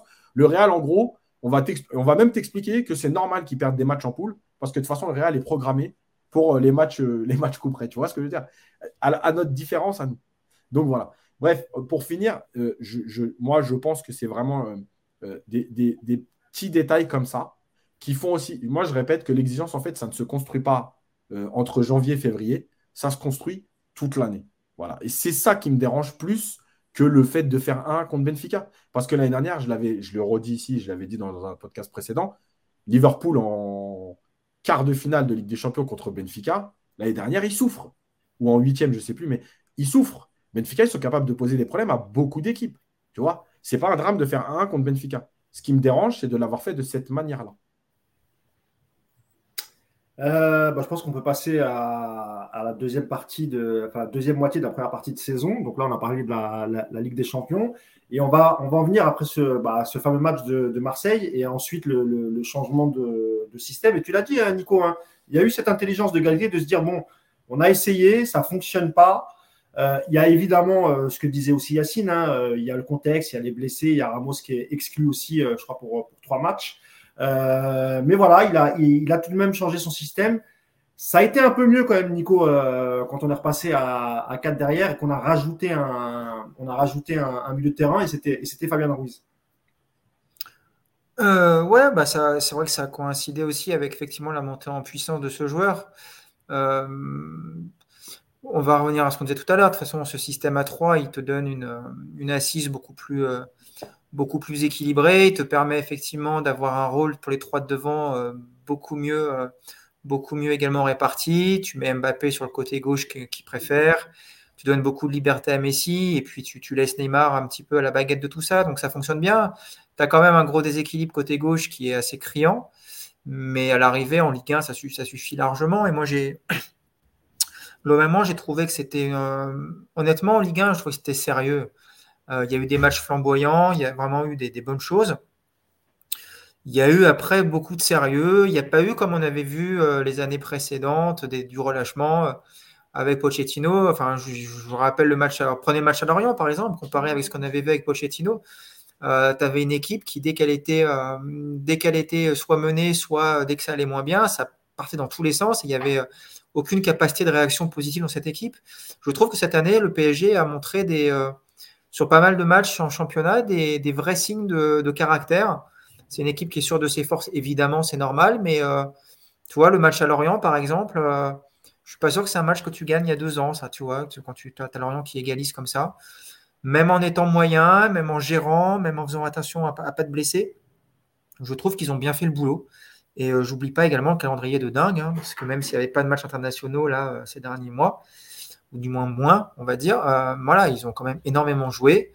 Euh, avec, je le redis une nouvelle fois, une Coupe du Monde qui arrivait mi-novembre. Donc, euh, c'est humain également que trois, quatre semaines avant, tu commences aussi à te faire dans ta tête quelques mauvais films en te disant c'est vraiment pas le moment de se faire mal. Donc, je trouve qu'ils ont respecté la Ligue 1 en tout cas. Et globalement, j'ai pas grand chose à dire de négatif sur le parcours en championnat parce que les deux nuls qui ont été concédés, bon, bah, écoute, c'est comme ça. Il y a, une réflexion de Stungart qui nous dit ça se voit aussi sur le nombre de matchs gagnés avec un but d'écart. Ils font pas l'effort de finir le taf et se mettre à l'abri. Même problème de manque d'exigence. Bah ouais, enfin bon. Euh, hein. Bah non, enfin ouais. Il y, a eu une période où effectivement ça, s'est resserré un peu. Enfin, on finit sur 5-0 contre Auxerre, on en a mis 3 à Ajaccio, on a été euh, éclaté Clermont, éclaté Lille. Enfin, il y a eu quand même aussi des, grosses, des grosses victoires. Après, contre Lyon, contre Marseille, par exemple. Non, mais on l'a dit souvent, c'est une équipe qui a un petit peu. déjà, il y, a eu un, gros problème d'efficacité tout le mois d'octobre. Euh, il y a vraiment à ce niveau, le, curseur efficacité a, chuté de manière assez spectaculaire entre, ouais, entre mi-septembre et on va dire euh, mi-octobre. Pendant un mois, c'est vrai que beaucoup d'actions et très peu de buts. Mais après, de toute façon, c'est une équipe et c'est ça. Je, reviens un petit peu sur ce que disait Yacine sur le manque d'exigence ou dans le comportement. C'est une équipe qui n'a pas encore cette mentalité d'écraser l'adversaire systématiquement. On a, pensé que ça allait être un petit peu plus le cas quand on a vu l'énorme fessée qu'ils ont été mettre aux Lillois. Mais en fait, c'est une équipe qui, voilà, qui n'a pas en elle cette volonté chaque semaine d'en mettre 5, 6, alors qu'elle pourrait largement le faire. Je ne sais pas si ce comportement-là, ça te donnerait plus de chance en Ligue des Champions. Je n'en suis pas convaincu. J'aimerais le croire, mais j'aimerais qu'on me le prouve et il euh, n'y a, rien aujourd'hui qui me le prouve. Mais euh, voilà, c'est vrai que c'est une équipe qui n'a pas toujours ce, genre de choses-là. Après, euh, regarde le bilan de la saison. tu en as mis quand même quelques-unes, des, des raclés. Oui, bien sûr. C'est pas si mal que ça non plus. Et puis voilà, encore une fois, moi je trouve que au niveau caractère, au niveau sérieux, au niveau abnégation, au niveau, au niveau, au niveau qualité même, je trouve que cette première partie de championnat, elle est quand même plutôt positive. quoi. N'oublions pas, enfin, voilà, euh, on a joué quoi 15 journées, c'est ça? 15 journées, 13 euh, victoires de match nul. Bon, bah écoute, euh, c'est pas mal quand même. Il y a des gens qui sont d'accord avec toi, Nico. Il y a Luciano Tos qui nous dit bien d'accord avec Nico, beaucoup de sérieux et d'abnégation, pas de baisse de rythme. après le premier but, l'an dernier, c'était tout le temps le, cas. Il y a Matt Boston, toujours le, même Matt Boston, qui lui dit d'accord avec Nico, mais ça vient plus de certains joueurs qui sont mieux, Neymar et Messi, que l'année dernière, plus, plus qu'un meilleur collectif d'après lui, c'est plus aussi l'apport de Messi et de, et de Neymar. Euh, contre l'OM, on est à 3. Euh, ah oui, ça, c'est les expected goals. Hmm. On a beaucoup croqué, mais la volonté était là. Euh, qu'est-ce qu'on a d'autre? Fatresvo, putain, j'y arrive pas avec les pseudos, c'est incroyable. Yacine, il faut ressortir la comparaison avec les notes en cours. Voilà la, fameuse comparaison. Qu'est-ce que tu as toi à dire là-dessus, Yass moi, je rejoins Nico et, je pense que le vrai problème, en fait, il est dans l'efficacité. il y a deux choses. Il y a l'efficacité, parce qu'il y a plein de matchs. Honnêtement, au bout de 25 minutes, il peut y avoir 3-0 et le match, il est terminé. Euh, et quand je dis 3-0, je suis gentil parce que ce n'est pas trois occasions euh, nettes où tu dois mener 3-0, c'est 4, 5, 6 situations euh, où tu dois finir au moins la moitié. en revanche, il y a un vrai problème sur le début de deuxième mi-temps. Et ça, ça, ça, ça me dérange parce que parce que tu as l'impression que la première mi-temps, ok, on a fait le taf, bon voilà, on a fait ce qu'il fallait. Euh, souvent, tu mènes. Mais le début de deuxième, c'est on revient un peu euh, en chausson et euh, tranquille. Et il faut en fait te faire bousculer pour réagir. Et ça, c'est peut-être un manque d'exigence, c'est peut-être le discours à la mi-temps qui n'est pas le bon. C'est, je ne sais pas ce que c'est, mais en tout cas, il y a quand même eu une récurrence sur les débuts de deuxième mi-temps, et que ce soit en Ligue des Champions ou en, ou en championnat, qui pose problème. Parce que parce que quand tu vas arriver dans les gros matchs, euh, ces 20 minutes ou ces 15 minutes que tu mets à rentrer dans la deuxième mi-temps, euh, tu peux être puni. Euh, donc, voilà, il y a un manque d'efficacité. Et tu vois, par exemple, quand tu prends le match de Lille, sur tes quatre premières trois premières actions, tu marques trois buts, enfin presque quoi. Sur tes cinq premières actions, tu marques trois buts. donc là, il y a l'efficacité, le match il est terminé. Et contre Auxerre, même si encore une fois Auxerre était très faible, euh, je crois que si je dis pas de bêtises, j'ai des souvenirs en tête de la stat, c'était 7 euh, tirs cadrés et 5 buts. Euh, donc là, tu as retrouvé ton efficacité et c'est ça qui a manqué aussi. Parce qu'il y a beaucoup de matchs où, quand même, le match de Marseille, il est quand même très, très parlant. Le match de Marseille, les 15 premières minutes, tu as pratiquement 4 occasions pour marquer réellement. C'est-à-dire que tu as l'occasion d'Akimi, tu as Mbappé, tu as, Messi, tu as Neymar. Enfin bref, tu as vraiment des occasions, c'est même pas des situations. Donc, il y a ce manque d'efficacité. Et puis au bout d'un moment, il y a ce manque d'exigence. Euh, et sûrement, comme le dit Nico, euh, qu'il faut prendre en compte la Coupe du Monde. C'est-à-dire que les mecs se disaient euh, on a déjà fait 45 minutes à un très haut niveau, on va, peut-être lever un peu le pied. voilà, donc bon. on peut le comprendre, c'est dommage, mais on peut le comprendre maintenant sur le parcours global. Évidemment, il n'y a, pas, a, a, pas, a pas beaucoup de choses à. le, le, vrai, le vrai point noir, c'est le match nul contre Monaco, parce que finalement, tu n'as jamais trouvé la solution pour pour, euh, pour euh, renverser Monaco, mais, mais en dehors de ça, voilà, c'est plutôt très positif. Attends, je voulais te dire, Nico, de transmettre un message. Il y a quelqu'un qui te suggère de t'abonner au compte d'Adama Traoré euh, pour les joueurs costauds. Apparemment, tu pourras trouver ton, ton, bonheur. je voulais qu'on passe maintenant au, top et flop sur le recrutement. je vais commencer par toi, Nico. voilà, il y a eu quand même un, recrutement conséquent. Il y a eu beaucoup de départs, évidemment. Mais il y a un recrutement conséquent, on l'a dit tout à l'heure, hein, il y a eu Soler, Ruiz, Sanchez, euh, euh Ikitike, euh, Vitinha. Euh, bah vas-y, moi ton, top, ton flop, parmi tous les joueurs que je viens de te, que je viens de te citer. J'imagine que le premier qui vient en tête pour les tops, c'est le petit Vitinha. Est-ce que, ah oui, avant que je finisse, est-ce qu'on peut aussi mettre dans les recrues Messi et Neymar? Surtout Messi, parce que derrière, le pauvre, même s'il a des stats, malheureusement, on n'a pas, pas beaucoup vu. Et puis il y a aussi le retour de, de Neymar qui lui était absent depuis deux ans et demi au moins. Donc voilà. Yacine, il n'a pas prévu une petite infographie avec les recrues, là? C'est dommage. Ah non.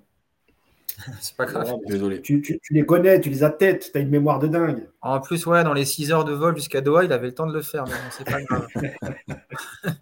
Euh, oui, bah, le, top absolu, effectivement, c'est Vitinha. C'est Vitinha parce que déjà très très utilisé, adaptation vraiment rapide.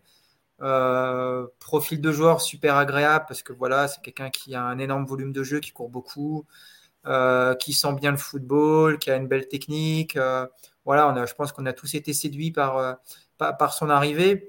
Après, un degré moindre, mais parce qu'il arrivait un petit peu en retard par rapport aux autres, c'est évidemment Fabien Ruiz. Trouve que c'est un joueur très intéressant qui, qui, qui, doit monter en puissance, qui malheureusement était un petit peu coupé dans son élan là, par cette blessure et puis qui va l'être aussi du coup par cette par cette coupure Coupe du Monde, mais je trouve que c'est vraiment un joueur qui, euh, qui, est, très intéressant et qui peut apporter vraiment quelque chose de différent. Après, euh, après les autres, euh, bah, écoute, ils n'ont pas beaucoup joué, donc c'est un petit peu compliqué de, de, parler de top ou de flop parce que Renato Sanchez a, a passé autant de temps à l'infirmerie que, que, sur le terrain. Non, mais quand il était sur le terrain, Nico, je te coupe, hein, mais quand il était sur le terrain, c'est vrai qu'il n'a pas, voilà, il a pas brillé, enfin tout comme Solaire d'ailleurs. Hein. à chaque fois qu'ils ont eu leur chance, on les a pas vus. Bah oui, mais bon, on en a déjà parlé souvent. Tu peux pas demander. C'est comme si aujourd'hui tu me disais. Euh, et... Oh merde, il va falloir que je dise euh, C'est mmh. bon, je l'ai? Oui, c'est très bien. je l'ai. Euh, tu peux pas juger euh, sa qualité de, de, jeu, il n'a pas joué. Tu peux pas dire que c'est un top ou un flop. Tu es obligé aussi de quand même. Il a été titularisé, Nico. oui, mais tu ne peux pas juger un mec sur trois titularisations en quatre mois. Tu peux pas contrairement aux autres, Nico, contrairement aux autres, lui connaît la Ligue 1. tu vois, ah, normalement. Il a, 20 balais, il arrive de, de, Reims, il a joué trois matchs. Et donc, non, non, non, je, te parle de, je te parle de Sanchez, hein, pas Ah, de Renato Sanchez, mais oui, mais Renato Sanchez, il a joué combien de matchs? Combien de il a joué, franchement C'est un joueur en plus qui a besoin d'enchaîner, on le sait. C'est un Et puis, tu connais la Ligue 1, ouais, tu connais la Ligue 1. Tu arrives à Paris, c'est Paris, c'est pas la Ligue 1, les mecs. Hein. C'est un autre contexte, c'est une autre exigence. Euh, Mousse tout à l'heure s'amusait à parler de Benjamin André. Bah voilà, c'est oui. Euh, avant, tu devais des passes à Benjamin André. Maintenant, c'est à Messi et Neymar. Donc, euh, c'est n'est pas la même histoire. Donc, moi, je trouve que c'est toujours délicat de juger des mecs comme ça qui n'ont pas eu une intégration facile. Carlos Soler a quasiment pas joué, très peu utilisé. Donc, et effectivement, quand on l'a vu là des derniers matchs, même s'il y a quelques stats avec des buts et des passes, c'est très décevant dans le jeu, mais est-ce qu'on doit s'attendre à autre chose de quelqu'un qui, n'a aucun automatisme, qui n'a aucun rythme de match? Euh, Renato Sanchez, je l'ai dit, effectivement, euh, pas mal de blessures, euh, peut-être un manque de caractère parce qu'on le sent assez timide, on le sent assez trop dans la volonté de bien faire, mais voilà, cette volonté de bien faire, bah, elle va disparaître en enchaînant les matchs, il les a pas enchaînés. Un Moukielé, c'est pareil, moi Moukielé, couloir droit, j'ai pas, pas, été convaincu dans le couloir droit, mais parce que c'est pareil, il n'a pas joué énormément de matchs, parce qu'en plus, c'est un poste aujourd'hui au PSG ou dans le collectif, c'est compliqué de jouer à droite, on l'a vu avec Hakimi. Donc, tu ne peux pas juger juste les prestations individuelles sur, en te focalisant sur le joueur et en occultant tout l'environnement, tout, ce qui tout ce qui se passe autour d'eux. Donc, euh, je trouve qu'il y, a une vraie satisfaction. Honnêtement, voilà, c'est Vitinha qui ressort du lot. Je trouve qu'il y a un Fabien Ruiz, comme je l'ai dit, qui était également euh, plutôt dans les positifs. Les autres, moi, je ne parlerai pas de bide parce que je trouve qu'ils n'ont pas été dans des conditions qui permettent de vraiment les juger. Quoi. Maintenant, si on doit effectivement, malgré tout, dire lequel a le plus déçu, moi, plus que Renato Sanchez, je dirais que c'est Carlos Soler parce que je trouve qu'il n'apporte pas grand-chose, il est très neutre. Mais est-ce qu'on l'utilise comme on doit l'utiliser? Est-ce qu'on l'a mis dans les bonnes conditions? Toi, a... C'est difficile de parler juste d'un joueur comme ça sur sa perf euh, individuelle et pas de prendre tout ce qu'il y a autour. Donc, euh, Donc voilà. Après, moi, euh, on, m'a dit, enfin, je sais plus qui me disait, ouais, es, euh, Mousse, t'es dur avec euh, Renato Sanchez, parce que c'est un joueur que j'aime bien, et c'est vrai que, voilà, quand, quand, je les voyais faire ses bons matchs à Lille, je me dis, tiens, ça peut être quelqu'un qui peut aussi servir au milieu, et c'est vrai qu'il y a une petite déception, parce qu'effectivement, hein, il, y a le, fait qu'il arrive, enfin, il n'a pas eu de préparation parce qu'il était blessé, il a, il a eu quelques rechutes lorsqu'il était au, PSG, mais, mais, mais, je trouvais, de, manière générale, lorsque Galtier lui a donné sa chance, bah, qu'il n'a qu'il a pas su la saisir, voilà, c'est d'où ma déception. Bah, parce qu'à Lille, non mais Déjà, à Lille, déjà, c'était un petit peu le. Bah, c'était, je ne vais pas dire le mot star, parce que j'aime pas ce mot-là, mais voilà, c'était la pièce maîtresse du Lillois, et de loin. Et puis surtout, à Lille, il avait les clés, il avait les clés quoi. Tu sentais un joueur, euh, dès qu'il avait la, balle, c'était de la provocation, ça percutait, ça allait très vite. Son match à Chelsea, je me rappelle en Ligue des Champions, euh, franchement, euh, ce, Renato Sanchez là, il est très intéressant. À Paris, tu sens que le profil, il est le, enfin le profil, oui, le profil du milieu est différent. Le rôle qu'on lui demande l'est également, je trouve. je ne sais plus contre quelle équipe il fait un match assez intéressant, mais dans un rôle très bas, en, quasiment en sentinelle, où il est que dans la récupération, dans la compensation. Je ne sais plus quel match c'est, c'était il n'y a pas très longtemps sur une titularisation au Parc des Princes, où je trouve qu'il fait un match intéressant, mais dans un rôle vraiment très différent. C'est Haïfa, quand euh, Verratti. Contre Haïfa, ouais, c'est ça. Donc, si, si tu attends le Renato Sanchez de Lille, effectivement, tu disais il débarque à Paris, on va voir la même chose. Je comprends que ce soit une grosse déception. Maintenant, par rapport à ce qu'on lui demande, avec euh, en plus freiné par les blessures et le contexte qui n'est pas évident quand tu débarques malgré tout à Paris, je trouve que c'est difficile de, le considérer comme un gros flop ou comme une grosse déception parce que, encore une fois, voilà, j'ai pas l'impression qu'on l'a, qu'on l'a mis dans les dispositions qui nous permettent de le juger objectivement. Oui, enfin, tu le défends parce que c'est un joueur costaud et on sait aujourd'hui que tu es un joueur costaud. Parce que c'est euh, un patriote d'un joueur costaud, exactement. T'es taquine, mon cher Nico. ouais, vas-y, continue. C'est moi qui prends les DM sur Twitter après, mais vas-y. Ouais, ouais. Puis j'ai vu qu'il y a, une, demoiselle sur Twitter qui, te taquine beaucoup et qui met beaucoup de photos d'hommes musclés et huilés sous tes posts. Donc euh, ça va finir par être gênant. Ah, j'espère que Madame Puravo ne, voit pas toutes ces photos. Elle n'a rien vu. Bah, tant mieux. Euh, Yacine, sur le, recrutement, bah, pareil, je vois le top et le flop, mais surtout ce qu'on remarque, et, Nico euh, a, raison, c'est que finalement, sur tout le recrutement, les seuls que tu vois vraiment, c'est euh, parce qu'il est maintenant titulaire indiscutable, et Ruiz, parce qu'il a été intégré au, milieu à 3. Pour le reste, euh, et Mukele qui a eu beaucoup de temps de jeu aussi, euh, pardon, parce que j'avais oublié Mukele tout à l'heure. Pour le reste, c'est vrai que, voilà, pas servi à, grand chose, et ça revient à ce que je te disais tout à l'heure. Est-ce qu'ils ne se sont pas trompés quand ils ont ciblé les joueurs? Est-ce qu'il n'y a pas eu quelques, quelques erreurs de casting, Yacine? Il y, en, aura toujours. De toute façon, ça n'existe pas un, recrutement 100% euh, réussi dans aucun club au monde. Donc euh, déjà, il y, ce serait, il y aura toujours des, joueurs qui peut-être s'adapteront pas au contexte parisien, qui ont besoin de plus de repères collectifs. Euh, voilà, ça c'est partout.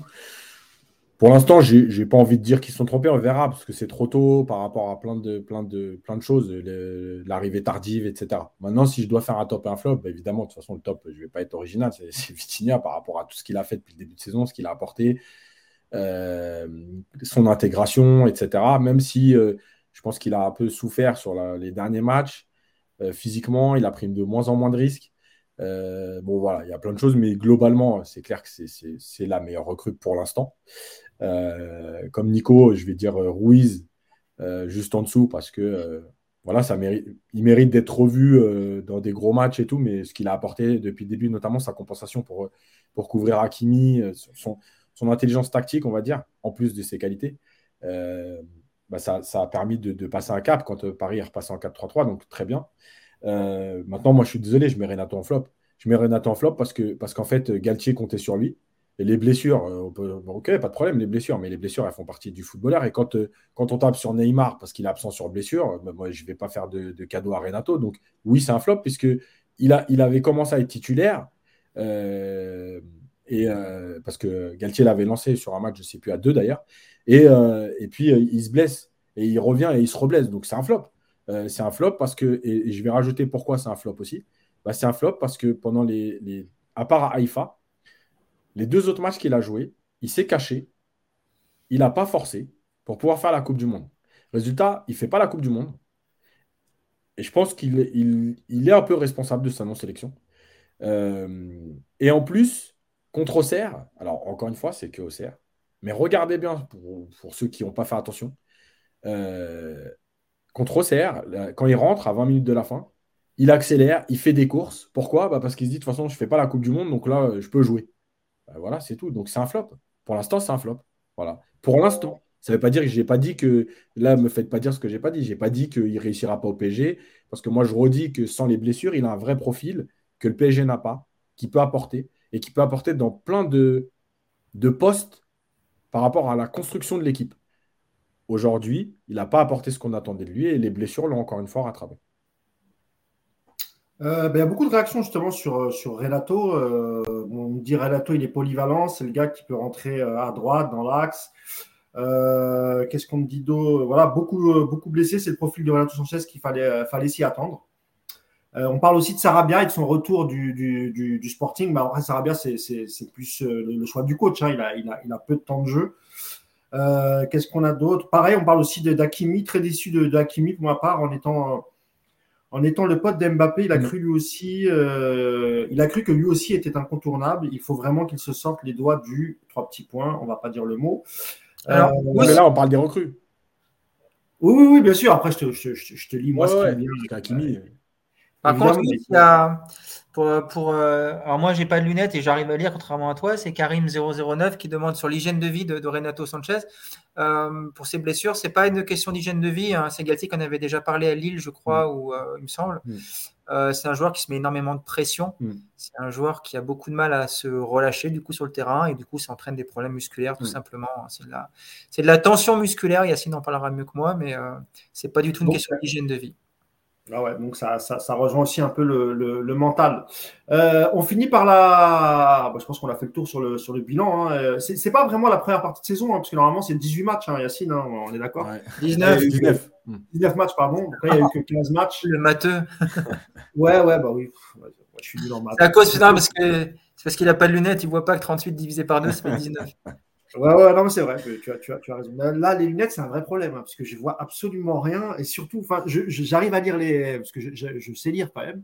Par contre, les pseudos, là, je, impossible à lire. Je comprends absolument rien.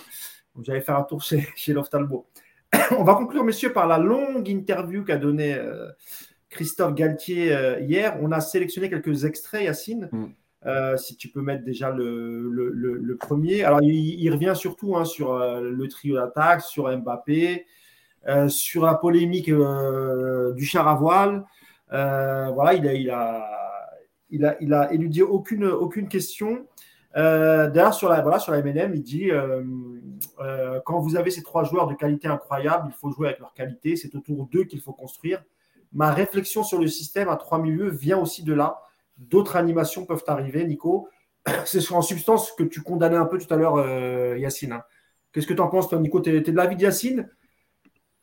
Bah, Ouais, mais Yacine, c'est un grand, euh, idéaliste du football. Donc, euh, évidemment, je suis de son avis là dans l'absolu. Maintenant, dans la réalité, ça se passe évidemment autrement au PSG. Galtier doit évidemment composer avec, avec ces trois joueurs-là.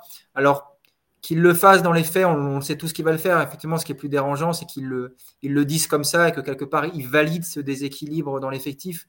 C'est peut-être ça qui est un petit peu plus embêtant. Après, euh, quant à ces trois jours-là, évidemment que c'est ton intérêt à toi de, les mettre dans les meilleures conditions parce que c'est eux qui vont te faire euh, basculer le match. Mais j'aimerais moi aussi avoir euh, un PSG avec un collectif ultra fort où, un peu comme à City, les joueurs sont interchangeables et avoir en cadeau bonus un Messi, un Mbappé, qui, et puis un Neymar aussi, je ne vais pas oublier, parce que j'ai pas envie de me fâcher, euh, pour pouvoir effectivement te, faire basculer le match. Mais euh, dans les faits, euh, Galtier, malgré toutes les bonnes intentions, malgré toutes les déclarations d'avant-saison, bah, il est un petit peu confronté, comme ses prédécesseurs, à la même problématique, à savoir que tu as trois joueurs qui sont forcément à part de, par leur statut, leur talent, et, c'est compliqué de les traiter différemment des autres, même s'il faudrait le faire dans l'absolu.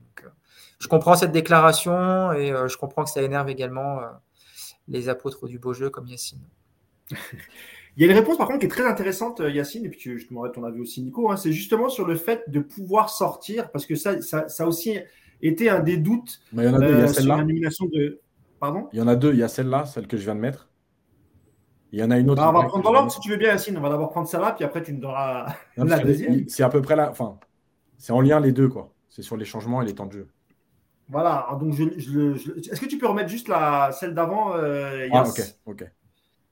Euh, parce que ça, c'était aussi un des doutes et euh, c'est aussi un des points sur lesquels il avait communiqué lorsqu'il avait été intronisé sur le fait de pouvoir, oui ou non, pouvoir sortir l'un des trois. Et il dit, donc là, c'était lors de la préparation au, Japon.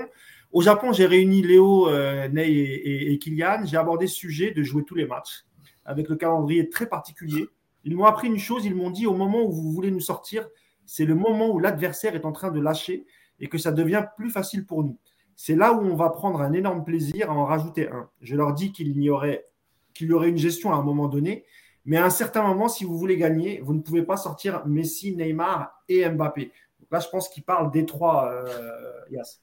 Ouais, mais surtout qu'on lui a jamais demandé de sortir les trois. C'est justement ça le truc. C'est que. Euh, Après, pour être honnête, Yacine, il l'a il fait. Hein. Il a sorti les trois. Il a même euh, laissé Neymar sur le banc, Messi sur le banc et Mbappé aussi sur le banc. Ouais, ouais, ouais. Mais, non, mais je crois la phrase. Franchement, je ne sais pas s'il y a vraiment que moi qui, qui la vis comme ça. Mais la phrase, au moment où vous voulez nous sortir, c'est le moment où l'adversaire est en train de lâcher et que ça devient plus facile pour nous. Alors, je te dis franchement, alors je ne sais pas s'il a voulu jouer la carte de l'honnêteté à tout prix, mais déjà, tu peux. Mais comment tu peux dire ça quand tu es coach? C'est-à-dire quoi? C'est-à-dire que déjà, ils t'ont appris un truc sur le jeu. Ils t'ont appris que effectivement, dans un match, tu pouvais fatiguer l'adversaire et à un moment donné prendre le dessus. Ils t'ont trouvé une excuse qui t'a endormi. Parce que c'est ça en vérité. Les mecs, ils t'ont pas dit. Attends, genre, ça veut dire qu'un joueur plus frais, qui profiterait de la fatigue des autres, il est, moins, impactant que toi qui es déjà sur le terrain depuis 70 minutes. Donc, ils ont trouvé une excuse et lui, il a écouté leur excuse. Je, te jure qu'hier, quand il a dit ça dans l'émission, je me disais, mais attends, il est, il, en train de se moquer de nous là. Non, juste pour. Non, mais vraiment, c'est pas sérieux. Non, mais c'est pas possible ce qu'il est en train de dire. Non, mais encore une fois, je reviens sur ce que j'ai dit. Je suis, je suis désolé. Moi, j'ai vu un fan, un fan de ce trio qui leur a dit Ok, les gars, je vous préviens, je vais peut-être vous sortir. Ah non, non, non, coach. Nous, on sort pas parce qu'en plus, attention, hein, vous n'avez pas compris le football, vous. Dans les 20 dernières minutes, c'est là où on va faire la diff. Moi, je vous signale, vous prenez les stats. Hein, euh, Mbappé, Neymar, Messi, ils n'ont pratiquement pas marqué dans les 20 dernières minutes. Donc, euh, comme quoi, ça va dans son sens en plus. Mais non, non, coach, vous ne nous sortez pas à ce moment-là. C'est là qu'on. Ah, ok, ok, c'est vrai, c'est là que vous allez faire la différence. c'est sérieux. Et alors, à la fin, bah, on, a, on a évidemment ce qu'on sait depuis le début, mais qu'il a juste confirmé. À un certain moment, si vous voulez gagner, vous ne pouvez pas sortir Neymar, Messi Mbappé. Bah ouais. Parce qu'en fait, à un moment donné, quand Messi est à la rue, eh ben, on ne peut pas se dire je sors Messi parce que Messi, sur une passe, sur un geste, il peut te faire gagner un match. Alors je vous préviens d'avance, je vais, je vais vous rassurer tout de suite, vous allez l'attendre ce match. Il ne va jamais arriver. Mais dans, dans, dans la pensée des gens, c'est ce qu'on se dit. C'est-à-dire que, ah, mais sur un geste, il va peut-être. Yacine, je te jure, il aurait me fait pas être honnête. J'aurais préféré qu'il soit pas honnête. Yacine, juste, avant que tu continues, je vais, faire réagir Nico tout de suite. Je, veux d'abord savoir s'il était d'accord avec, euh, avec Yacine. Et surtout, ce genre de déclaration, est-ce que, est ça envoie aussi un message à, tes remplaçants sur qui normalement tu dois compter euh, pour les fins de match pour essayer d'ajouter un but ou, ou de tuer le match? Bah, déjà, le souci de Galtier, c'est que il peut difficilement dire aux, remplaçants Tu vas rentrer parce que Messi et Mbappé sont fatigués. Les mecs, ils sont pas fatigués à la 80e hein, ou à la 75e. Et Messi, à la 75e, il a couru 4 km. Euh, franchement, il n'est pas, pas fatigué, le bonhomme. Hein. Donc, euh, quelque part, ce qu'il dit, c'est vrai. Évidemment que Mbappé et Messi, à la 80e, ils veulent continuer à jouer. Et les gars, ils n'ont pas transpiré, tu m'étonnes. Donc, de ce côté-là, je, peux comprendre. Après, là où je, vais, je vais être évidemment d'accord avec, euh, avec Yacine, parce que cette déclaration, elle est, euh, elle est hallucinante. Euh, alors, j'allais dire d'honnêteté, mais je vais plutôt dire de naïveté. Parce que sortir quelque chose comme ça, c'est. Je ne sais pas quelle est l'image que tu veux renvoyer, mais en tout cas, c'est raté. Ça, c'est une évidence. après que dans un gros match, tu ne sortes pas un Messi, un Neymar ou un Mbappé, parce qu'à la 85e, il, doit encore de, il y a encore besoin de faire une différence. C'est un autre débat c'est un autre débat. Et euh, est-ce que quelqu'un aujourd'hui va exiger de Mbappé, enfin de, de, Galtier qui sorte Mbappé à la 85e contre le Bayern parce qu'il y a un partout et qu'il faut encore marquer un but pour faire entrer euh, Solaire ou, euh, ou, Sarabia Tu vois, il y a, y, a, y a, aussi peut-être la qualité de ton banc qui va rentrer en compte là-dedans. Mais c'est surtout une déclaration, encore une fois, qui, qui remet en, côté, en, valeur ce côté, ce côté équipe de, individualiste, en fait le PSG est une équipe de foot qui joue euh, avec des joueurs qui jouent seuls, en fait, quelque part. Je ne sais pas comment vous expliquer ça, mais euh, voilà, le, le, déséquilibre dans l'effectif, il est, terrible.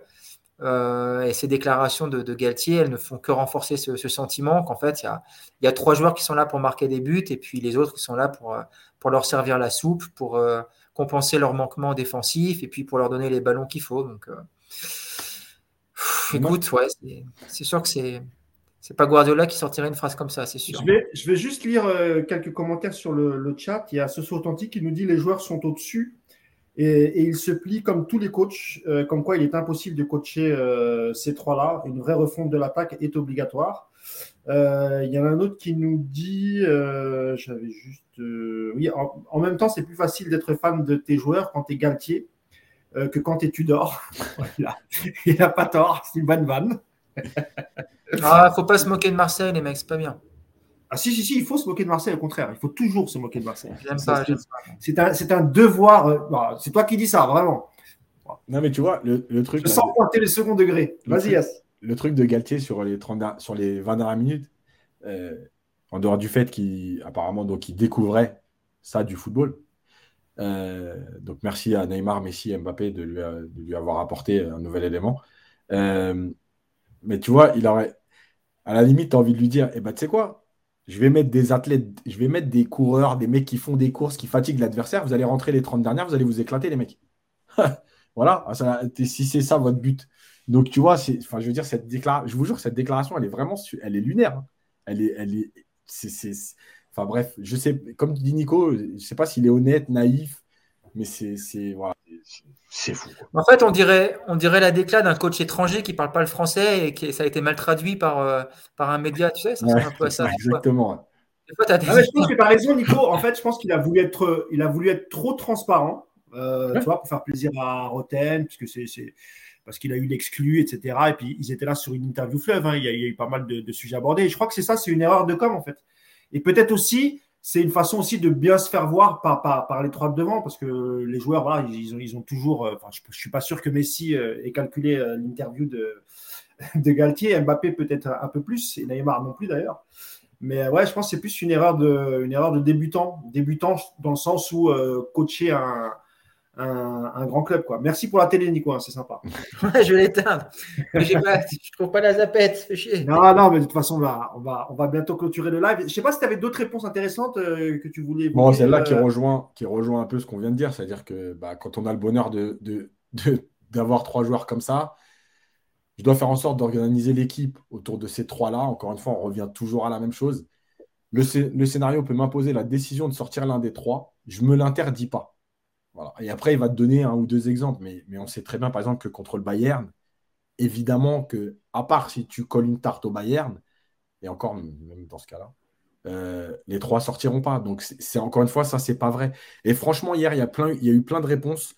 Euh, j'ai presque envie de dire, je pouvais les faire. Voilà. Parce que c'était. Euh, après, il y en a une qui était intéressante, Yacine, sur le, sur le, sur le mercato où on lui parlait d'un défenseur central, il explique que euh, bah, qu'ils n'ont qu'ils ont pas, enfin qu'ils n'ont pas recruté cet été et que finalement ils s'en sont bien sortis malgré quelques blessures, enfin et quelques absences. On parlait de Kim Pembe et celle de, Ramos, mais que c'était pas forcément obligatoire cet hiver de, de, recruter un défenseur central parce que tu as Danilo, parce que tu as Mukele et parce que parce que tu vas jouer à 4. et parce que tu vas jouer à 4. Donc finalement, tu C'est ce qu'il a dit aussi, c'est important ce que tu dis, Yacine. Ouais, c'est vrai. Il a dit que c'était pas sûr qu'il allait, euh, qu'il allait euh, revenir à un système à 3. Et, je pense que le système majoritaire, maintenant, ça sera 4. Il reviendra sans doute à 3, comme tu l'as dit, Nico, peut-être en, fonction de l'adversité. Mais, euh, mais, en tout cas, sur le mercato, il est resté, assez flou. À voir quand même sur, le fameux attaquant de pointe. Mais bon, franchement, Nicolas, mercato d'hiver, trouver un très bon attaquant de pointe, je ne pense pas que ce soit la bonne fenêtre pour le faire, Nico. Bah, écoute, euh, moi je suis pas trop fan du mercato euh, de janvier. En plus là, euh, ouais, je vois pas qui tu peux aller chercher une plus-value aujourd'hui, franchement. En plus dans un profil, bah, on sait un petit peu le profil hein, qui, cherchait un attaquant de surface, un mec capable de jouer un peu en pivot. Franchement, ça me paraît assez compliqué. Donc plutôt que de mal recruter, je pense qu'il vaut mieux pas recruter du tout, et surtout dans ce secteur-là en tout cas tu as trois attaquants qui sortent, comme on vient de le dire, qui sortent jamais. Donc je ne pense pas que ce soit la priorité absolue. Il vaut mieux plutôt aller chercher un, bon, un bon latéral droit éventuellement ou, euh, ou sur, euh, sur un poste à un milieu de terrain avec un, vrai profil encore différent. Mais euh, non, un attaquant, je vois pas. Je vois vraiment pas qui tu peux aller chercher honnêtement sur le marché là, ça me paraît difficile. Après la Coupe du Monde arrive, il y aura forcément un joueur ou deux qui vont. C'est ce que j'allais dire, tu es toujours capable de voir ça, mais c'est pareil. Le mec qui performe au Qatar début décembre, est-ce que c'est une bonne idée de le recruter Et est-ce qu'il sera bon en février au PSG J'y crois, crois pas du tout. Il a, parlé de ça, il a parlé de la Coupe du Monde, parce que Galtier, il était.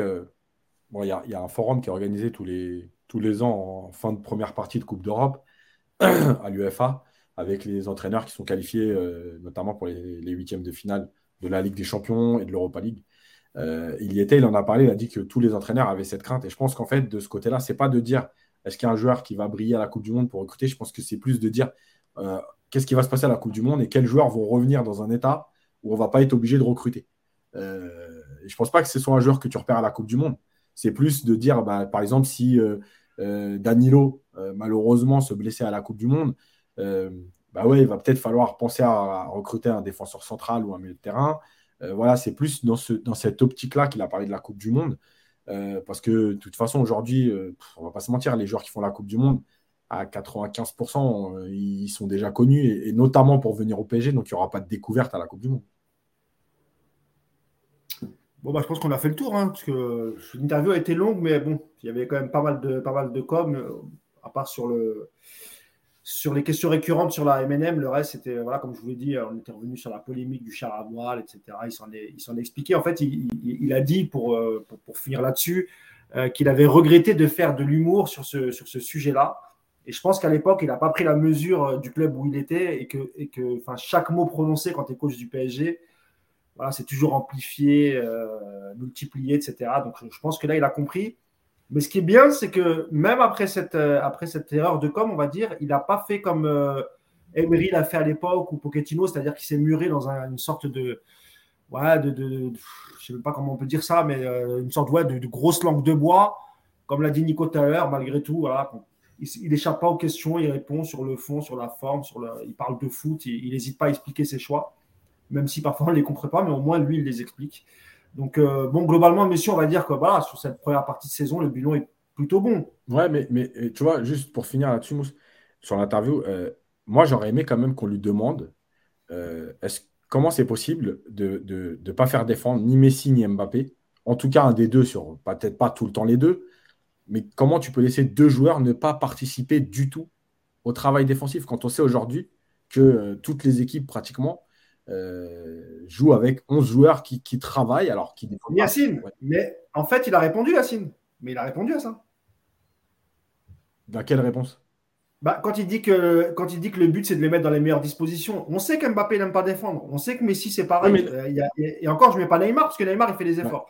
Mais en fait, quand il dit ça, et quand il change de système pour te ramener un, milieu, euh, pour essayer de récupérer le ballon plus haut, etc., en fait, c'est ça. Il ne le dit pas directement, mais en gros, c'est ça sa réponse. Parce qu'il a beaucoup parlé, ça c'est vrai, il a dit ça, mais il a beaucoup parlé dans les meilleures dispositions, dans l'animation offensive. Parce qu'il dit euh, Mbappé plutôt côté gauche, euh, Neymar libre un peu à l'intérieur du jeu. Mais défensivement, personne ne lui dit.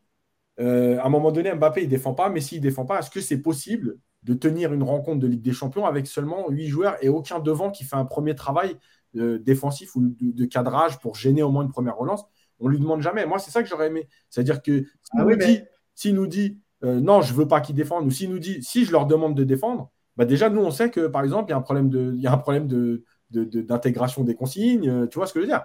Là, finalement, on ne sait pas. Et, encore une fois, dans moi, ce qui me dérange dans ces interviews, je les écoute hein, parce que parce que si c'est notre travail et que pour en débattre, je les écoute entièrement. Je ne prends pas juste les meilleures, les meilleures phrases qui sont sur Internet. Mais, euh, mais moi, ce qui me dérange dans ces interviews, c'est que finalement, euh, c'est de la com. J'apprends rien. Il euh, n'y a pas de vraies questions qui dérangent, euh, comme avec Campos, comme avec, voilà, comme avec Mbappé il y a un an.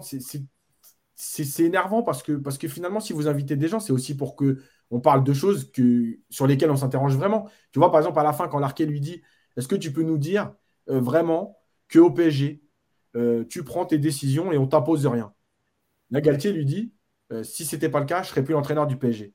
Mais donc, donc là, là, on est en train de nous dire que Galtier va lui dire oui, oui, bah, oui. Nasser, il me dit tous les jours, Nasser, il m'appelle et il me dit au fait, lui, lui, lui, euh, il joue et tu fermes ta bouche. Mais qui, qui va accepter de dire ça à personne? Donc ça, Oui, mais après, il a, eu, il a eu le mérite de poser la question, Yacine. C'est ça aussi. lui, il, pose la question. Après, c'est la réponse de Galtier. tu, par contre, bien que... dernier élément là-dessus, dernier élément, il a dit une chose intéressante, qu'il avait des désaccords avec Campos dans la gestion euh, de certains matchs sur les remplacements et sur le turnover.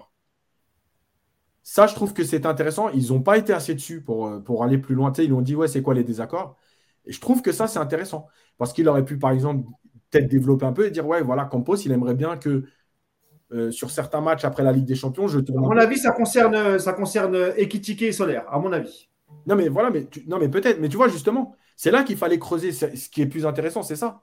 Pourquoi il est en désaccord avec vous? Parce que vous ne faites pas assez tourner? Est-ce que vous faites des changements trop tard? Est-ce que lui considère ça? Voilà, et, il aurait pu s'expliquer. Ça, c'était plus intéressant que de lui dire est-ce qu'on vous impose quelque chose? Je laisse le mot de la fin à, Nicolas.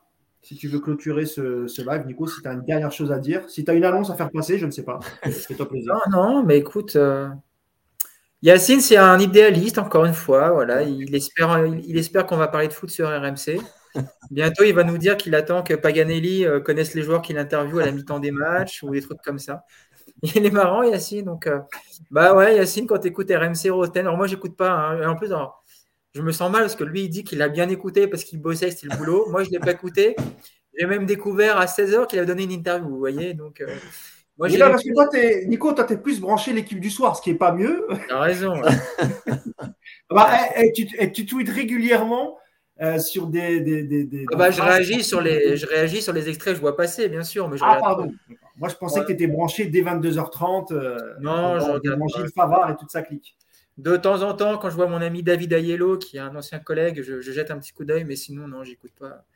J'écoute pas l'équipe TV le soir. Non, j'ai autre chose à faire le soir à la maison. Donc, euh, donc non, donc voilà, écoute, cette interview, moi, j'ai découvert les extraits là avec vous, du coup, et c'était plutôt sympa comme, euh, comme, euh, comme concept, je trouve. Euh, parler de ce qu'on découvre en direct avec vous, j'ai trouvé ça sympa. Mais en tout cas, ce que j'ai vu, c'est que ça va être une interview bien chiante, et je suis. Bah, j'ai bien fait de ne pas l'écouter pendant deux heures hier. Je ne sais pas combien de temps ça durait, mais voilà. Ça a duré une heure, je crois. Bah, écoute, j'ai évité de perdre une heure hier. Je suis plutôt content. Parce il y a eu beaucoup d'extraits sur Twitter, Nico. Je ne sais pas si tu les as entendus ou vus. Il y a eu beaucoup, beaucoup d'extraits vidéo. Non, j'étais passé à côté, tu vois, mais bon je vais me fâcher aussi avec RMC, mais je suis plus à ça près. Euh, j'écoute pas, euh, j'écoute pas RMC. Juste... quand je suis dans les bouchons et je suis jamais dans les bouchons. Donc voilà, j'écoute pas. Vite fait pour les commentaires, euh, déjà remercier tout le monde, tous ceux qui étaient là ce soir. et pour les subventions, parce qu'il y a eu deux, trois commentaires qui nous demandaient pour subventionner les, dons là. ça va arriver, on est en train de le mettre en place. Donc bah, on essaye de le faire le plus vite possible, mais, mais voilà, ça va arriver. Oui, je vais pouvoir m'acheter des lunettes. Et, il y en a, il y en a un tout à l'heure qui m'a dit Ouais, euh, investis dans une box internet. Je vous ai dit, je sais pas du tout la box le problème. Regardez, pas une coupure là, rien. C'est juste mon ordinateur que j'ai acheté, un nouvel ordinateur. Pour vous faire plaisir, bah, finalement, euh, il y a un truc qui cloche. On va voir, ça va, ça, va s'arranger. Là, je suis content, il n'y a, pas eu de, a pas eu de coupure. Euh, j'ai même rajouté une lumière parce qu'on m'a dit Ouais, on m'a dit ouais, le son il est bon, mais tu coupes la lumière. Donc voilà, j'ai rajouté une lumière supplémentaire. Moi, je suis pas un pro de la, vidéo, donc je fais avec les moyens du bord, messieurs. Ah si, j'avais un, dernier mot par contre. Bah, je t'en prie, Nicolas. Et en plus, ça ne va pas être une blague pour une fois, au contraire.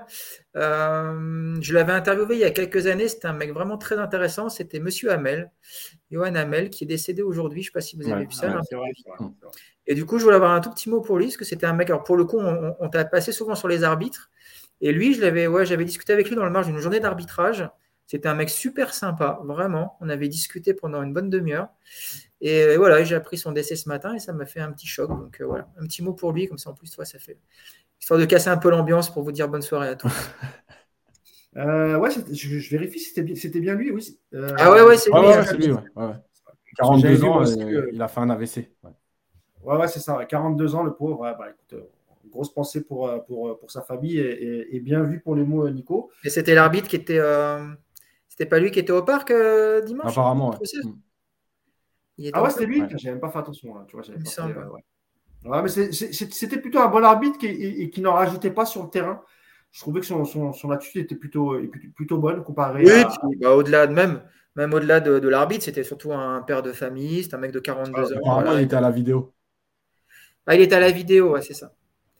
Donc, euh, non, non, bah voilà, c'était, je voulais avoir une petite pensée. Non, mais t'as bien fait. Euh, non, mais t'as bien, as bien fait, as bien fait. D'ailleurs, tous les clubs de Ligue 1 ou presque ont réagi, j'ai vu. Euh, Paris a réagi aussi, le PSG a réagi, c'est vrai. Comme quoi, il y a. Ouais, c'était important, je pense. Bien vu, Nico. Bah, je voulais vous remercier, Nicolas, Yacine, euh, de m'avoir accompagné pour, ce bilan de la première partie de, saison.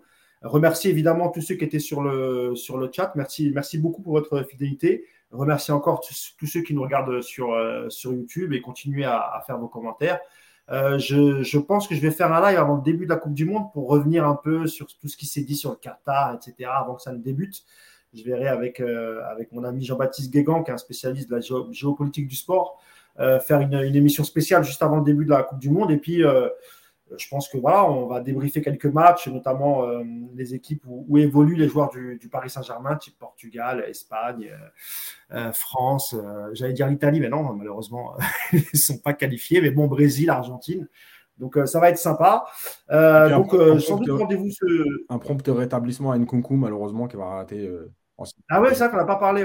c'est vrai, Christopher, qui s'est blessé à l'entraînement hier et, qui a laissé sa place à Colomano, l'ancien entraîneur. c'est bien ça. Hein de toute façon, on, en reparlera pendant la, Coupe du Monde euh, et, on va essayer de se retrouver ce week-end pour faire un, petit live pour parler de cette Coupe du Monde au Qatar. Et ensuite, on débriefera euh, sans doute quelques matchs avec Nico, euh, Yacine et puis tous ceux qui viennent régulièrement sur le live.